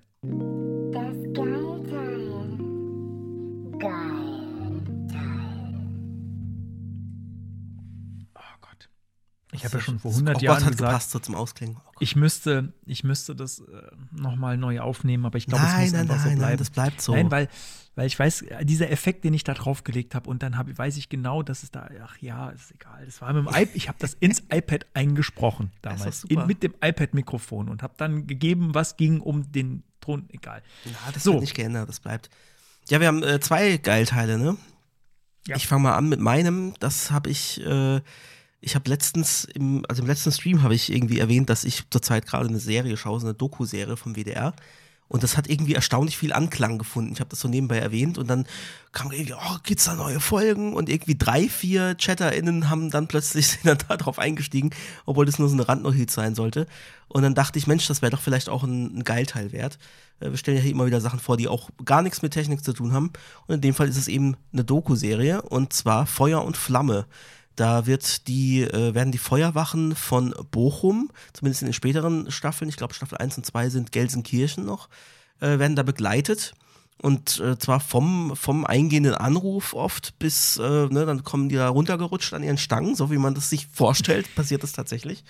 Und ähm, wird, werden halt die Einsätze gezeigt, also Brände oder äh, auch Türöffnungen, manchmal auch nur äh, technische Hilfeleistungen, äh, wenn Personen irgendwie getragen werden müssen. Ähm, auch nicht nur immer irgendwie was, was mit Feuer oder so zu tun hat, sondern auch wirklich äh, Notarzt, der, ja, Notarzt oder RTW, also Rettungswageneinsätze, weil nämlich, wie ich dadurch gelernt habe, das auch von Bundesland zu Bundesland unterschiedlich ist und in Nordrhein-Westfalen ist es so, dass diese Rettungswegen direkt der Feuerwehr unterstellt sind. Das heißt, äh, das läuft da alles dort in die Zentrale, man ruft dann äh, die, die Feuerwehr und dann schicken die einen Rettungswagen raus, der, wo die Leute auch in Feuerwehr, äh, da steht überall Feuerwehr drauf, obwohl das Rettungswagen ist, was man bei uns hier vom DRK und sowas kennt, weiß ich nicht, ob es das da oben dann auch gibt zusätzlich. Und ähm, wenn es ganz schlimm ist, kommt dann der Notarzt noch dazu. Und dann geht es halt wirklich von, von Wohnungsbränden über äh, Unfällen auf der Autobahn und äh, alle möglichen. Ähm, aber auch das Leben auf der Wache, wie das so ist, äh, was, was die da so machen, wenn die dann da essen oder was die machen, wenn sie gerade nichts zu tun haben, wie die trainieren und so. Bitte? Das Leben auf der Wache. Das Leben auf der Wache. Ja, ja, die, die sind ja wirklich, die haben ja dann teilweise so 24-Stunden-Schichten, ne? die schlafen ja dann da auch, ja. Genau, wenn du Berufsfeuerwehr bist, genau, dann bist du ja da Genau, also das Berufsfeuerwehr. viel Idle-Time wahrscheinlich. Und äh, die schlafen dann und dann äh, mitten in der Nacht geht halt der Alarm los und dann zack, schnell, schnell raus aus den Betten und äh, mittags wird gegessen und wahrscheinlich kommt genau dann natürlich ein Alarm, wenn die gerade eigentlich am, am äh, Essen sind. Also es ist echt cool zu sehen, wie die Leute auch da so, so hingekommen sind. Also für viele ist das ja, glaube ich, auch so ein Kindheitstraum. Ich will mal Feuerwehrmann werden, Feuerwehrfrau werden. War jetzt bei mir nicht. Also ich bin gar nicht so ein Feuer, Feuerwehr-Nerd irgendwie. Ähm, aber trotzdem finde ich die, die, die Serie irgendwie echt cool. Einfach auch so, weil, weil glaube ich, auf die, die Wertschätzung fehlt, was die eigentlich so auf sich nehmen für uns als Gesellschaft. Ich meine, klar, die kriegen auch ihr Geld, das ist auch ihr Beruf, aber das ist schon echt, echt ein Knochenjob, was die da machen. Wenn die dann irgendwie mit Sauerstoffflasche auf dem Rücken und äh, schwerer Montur und dick eingepackt äh, irgendwo hingehen, wo es noch äh, mehrere hundert Grad hat und dann auch noch irgendwie Treppen steigen in der Montur und so und dann mit den Schläuchen hantieren und also das ist schon, ja, alle Achtung.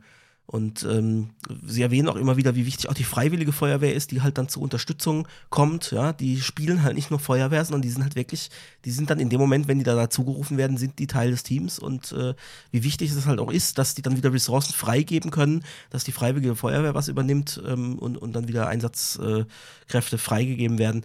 Also macht einfach irgendwie Spaß, das zu schauen. Und wir haben das jetzt angefangen von Staffel 1. Es gibt aktuell sieben Staffeln, sind jetzt, glaube ich, bei Staffel 5. Hat noch was zu tun. Genau, haben wir jetzt mal so gebinged und äh, ja, ist einfach, einfach irgendwie. Erinnert mich cool. an äh, ein bisschen an Notruf, aber ich glaube, das war nicht echt. Früher auf RTL in den Ah ja, 90ern. ja, gut, das, ja, das war wahrscheinlich eher so. Ich glaube, da war RTL, das war, glaube ja, ich, gespielt. Ja, ja, so wie RTL-Sachen halt ja, sind. ja, Ne? hier irgendwelche Richter und irgendwelche komischen Pfand, äh, nee, wie heißt es, Ja, Eintreiber aber und so, ja. ja, ja, aber Notruf war halt tatsächlich, da ging es um, um so Rettungskräfte.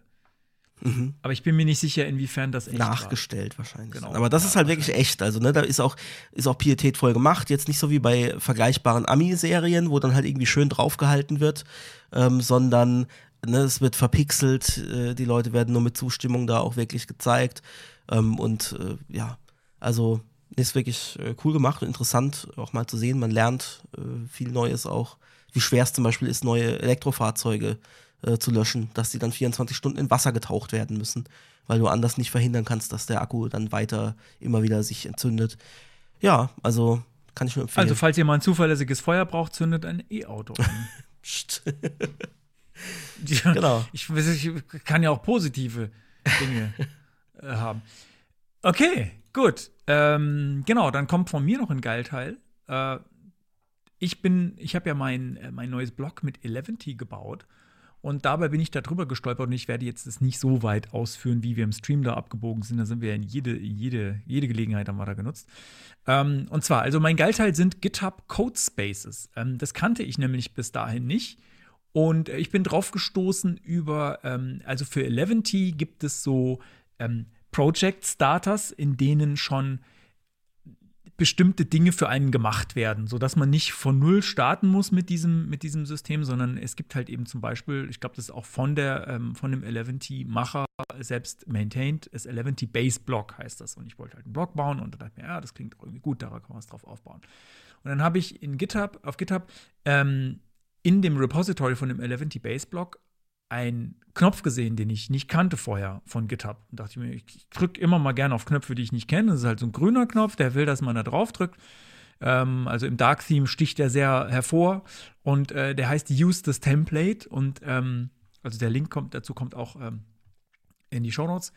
Und wenn ich da drauf drücke, dann geht so ein kleines Menü auf und dann kann ich sagen Create New Repository oder Open Code in Codespace. Und wenn ich das mache, dann äh, passiert so was ähnliches wie wenn ich bei GitHub in einem Repository einfach nur Punkt drücke. Es öffnet sich ein VS Code im Browser. Das ist soweit so gut. Das kennen wir schon oder zumindest ich kannte das schon.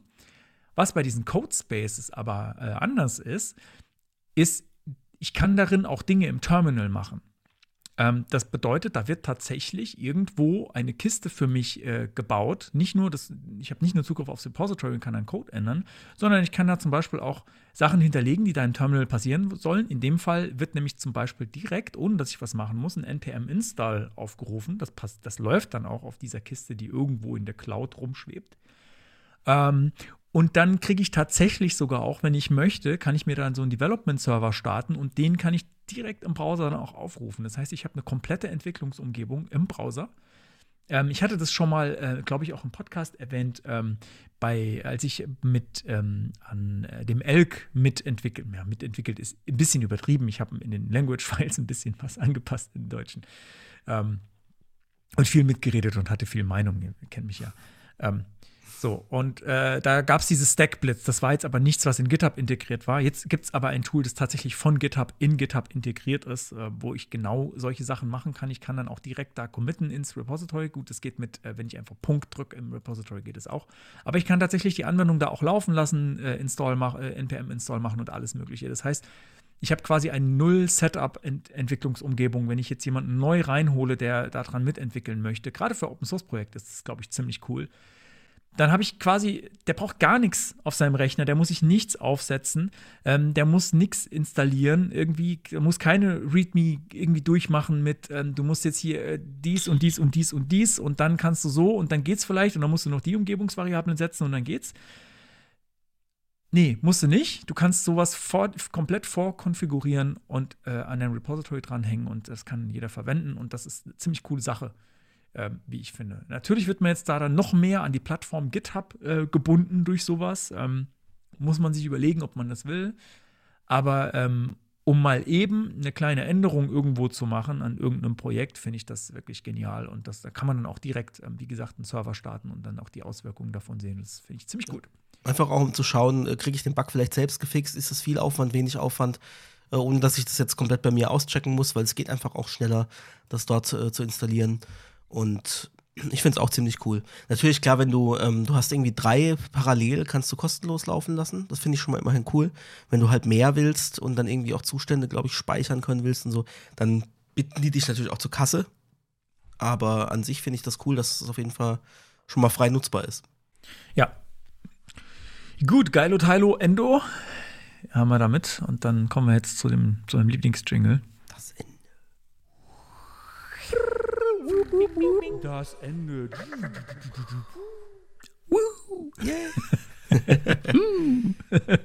Ja, das war's mal wieder. Schön war's.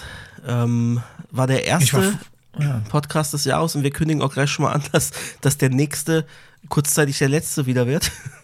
Also wir haben noch einen Podcast in Planung, bevor Moritz sich äh, wieder auf die große Reise um die Welt macht. Ich glaube in dem Fall tatsächlich so um die halbe Welt. Ne? Ja, also ich sag's mal so, ja, die halbe, aber irgendwie weiter weg kann man dann fast nicht sein, so Ja, von zu Hause. genau. Und äh, da gibt es noch eine Folge voraussichtlich am 4. Februar. Ähm, und ein paar Streams gibt es vorher noch. Genau, Streams und haben wir noch einige danach äh, müssen wir mal gucken, wann dann, wann es dann wieder weitergeht.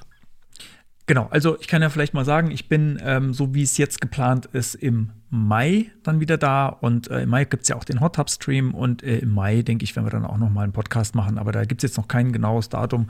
Aber ihr wisst ja, ihr seid ja mittlerweile gewohnt von uns. Ähm, wir sind, äh, unsere, kommen und ein, unsere einzige, unsere Regelmäßigkeit ist, dass wir unregelmäßig Ja. äh, erscheinen mittlerweile. Früher haben wir das ja mal geschafft mit alle zwei Wochen. Das ist jetzt leider äh, aufgrund äh, aller möglichen Umstände schaffen wir das nicht immer. Ähm, ja, ich hoffe, ihr verzeiht uns und bleibt uns trotzdem gewogen. Und äh, hört mal wieder rein und äh, hört auch mal vielleicht alte Folgen noch, falls ihr die noch nicht gehört habt. Und äh, hinterlasst mal auch äh, schöne äh, Sternebewertungen bei Podcast-Portalen, ähm, gerne auch bei Spotify, da sind wir jetzt ja mittlerweile auch, weil wir müssen, weil, weil ihr wolltet das so. ähm, Ja, empfehlt uns Genau, weiter an KollegInnen. Genau, empfehlt uns weiter. Ähm, ja, ich bin gerade am überlegen, fehlt noch irgendwas. Kauft unsere T-Shirts, geht mal auf unsere Unterstützenseite und guckt mal, was ihr da so machen könnt. Da gibt es einiges, wie ihr uns weiterhelfen könnt. Und ich habe noch eine kleine Geschichte in eigener Sache. Ich werde dazu auch noch einen kleinen Post schreiben, ähm, die Tage. Ähm, wie bin ich, wieso habe ich das denn vorhin aufgeschrieben? Weil wir irgendwas hatten mit Retro. Ähm, also, ich habe auf jeden Fall noch Sticker. Es gibt ja bei uns immer äh, Sticker. Ihr könnt immer Sticker haben von uns, wenn ihr uns das Porto äh, schickt und eure Adresse. Dann kriegt ihr WWSIV-Sticker und auch gerne Spaghetti-JavaScript-Sticker. Und ich werde jetzt demnächst die Tage noch eine Aktion machen. Ähm, an, noch andere Sticker. Ich habe äh, die tatsächlich mal sortiert und fotografiert. Ich habe nämlich eine riesen Stickertüte äh, mit allen möglichen Stickern, die ich über die Jahre gesammelt habe auf Konferenzen ähm, und auf diversen Events und so weiter. Ich gucke gerade so ein bisschen nach links, weil da liegen sie nämlich gerade. ähm, und ich habe mir so gedacht, äh, ich habe so, so auch noch so ein paar für mich aufgehoben, aber es sind unglaublich viele, wo ich mir sicher bin, die werde ich selbst nie irgendwo hinkleben. Und ich, es wäre vielleicht, also es ist, ich finde, es ist eine gute Auswahl ähm, an Stickern, weil ich nicht jeden, ich nehme nicht jedes Firmenlogo an Stickern mit. So, ich nehme eigentlich nur welche mit, wo ich denke, ah, das ist ja eigentlich ganz cool. So, also es ist durch meinen Filter schon mal durchgelaufen. Durch meinen, finde ich ganz gut Filter, ist es schon mal durchgelaufen. Und vielleicht gibt es ja auch jemanden, der die gut findet und dann muss ich sie nicht wegwerfen. Ähm, und ich werde da demnächst auf jeden Fall, äh, folgt mir auf Mastodon. Äh, genau, Mastodon Social, also findet ihr auf meiner Webseite moritzgiesmann.de, findet ihr äh, meinen Mastodon-Account, folgt mir da, da werde ich auf jeden Fall ähm, jetzt vielleicht, wahrscheinlich äh, ist es schon passiert, wenn die Podcast-Folge rauskommt, weil ich hatte vor, das jetzt auch am Wochenende noch zu machen, werde ich einen äh, Post veröffentlichen, wo die ganzen Sticker drauf sind ähm, und dann ist tatsächlich der Deal einfach, ähm, gegen Porto oder auch, wenn, wenn ihr mögt, auch gegen kleine äh, Spende, wie, wie ihr wollt, ähm, könnt ihr das bei mir bestellen, solange der Vorrat reicht. Da sind wirklich ein paar witzige Sachen dabei. Ich habe zum Beispiel noch so einen Sag Nein zu Inline-Sticker zum Beispiel. Ähm, diverse aus dem Chaos-Umfeld, irgendwie witzige, äh, wer das, wer das hackt, ist doof und ähm, keine Ahnung, noch ein paar witzige, ihr werdet es dann sehen. Äh, genau, in eigener Sache. Wie gesagt, bis die Podcast-Folge erscheint, ist der Post wahrscheinlich schon erschienen auf Mastodon. Könnt ihr euch das mal anschauen und dann euch einfach bei mir melden, ähm, falls ihr da was haben wollt. Ähm, genau. Und für die, die keinen Mastodon haben, keine Ahnung, Pech. müssen wir noch einen anderen Weg finden. Weil, nee, ich weiß, Nein, Quatsch. ich weiß ja, ich weiß ja, dass äh, es ein paar Personen gibt, die uns sehr gewogen sind und gerne den Podcast hören und auch im Stream dabei sind, die kein Mastodon haben und uns dann äh, per Mail schreiben. Falls ihr tatsächlich sagt, oh ja, ähm, Moritz, wir vertrauen deinem Geschmack so sehr, du hast bestimmt ganz tolle Sticker, zeig doch mal, dann könnt ihr uns auch gerne eine E-Mail schreiben, weil E-Mail habt ihr wahrscheinlich. Schreibt uns gerne auch eine E-Mail, ähm, dann äh, antworte ich euch darauf, dann kriegt ihr das Foto, dann könnt ihr da mal reinschauen. Genau, und wie gesagt, ähm, Porto sollte drin sein und dann kriegt ihr das, wenn ihr wollt, kostenlos. Genau, damit haben wir die Sticker-Sache ab. Ich eigentlich hätten wir auch in zwei Sätzen sagen können, ne? Ich habe Ja, mich jetzt dreimal, 3000 Mal das wiederholt. wäre wär nicht, wären ja nicht wir. ja, Das- nicht wir, wenn, wenn wir das genau. kurz ab- abgehandelt hätten. Okay, dann. Das war die erste Folge 2024. Ja, Gut. Ja, und ich würde sagen, dann ist sie hiermit beendet. genau. Oder? Ja, dann Ja. vielen Dank fürs Zuhören und bis zum Vielen nächsten Dank. Mal. Und hört das Outro mal bis zum Schluss. Genau. Bis dann. Ciao. Ciao.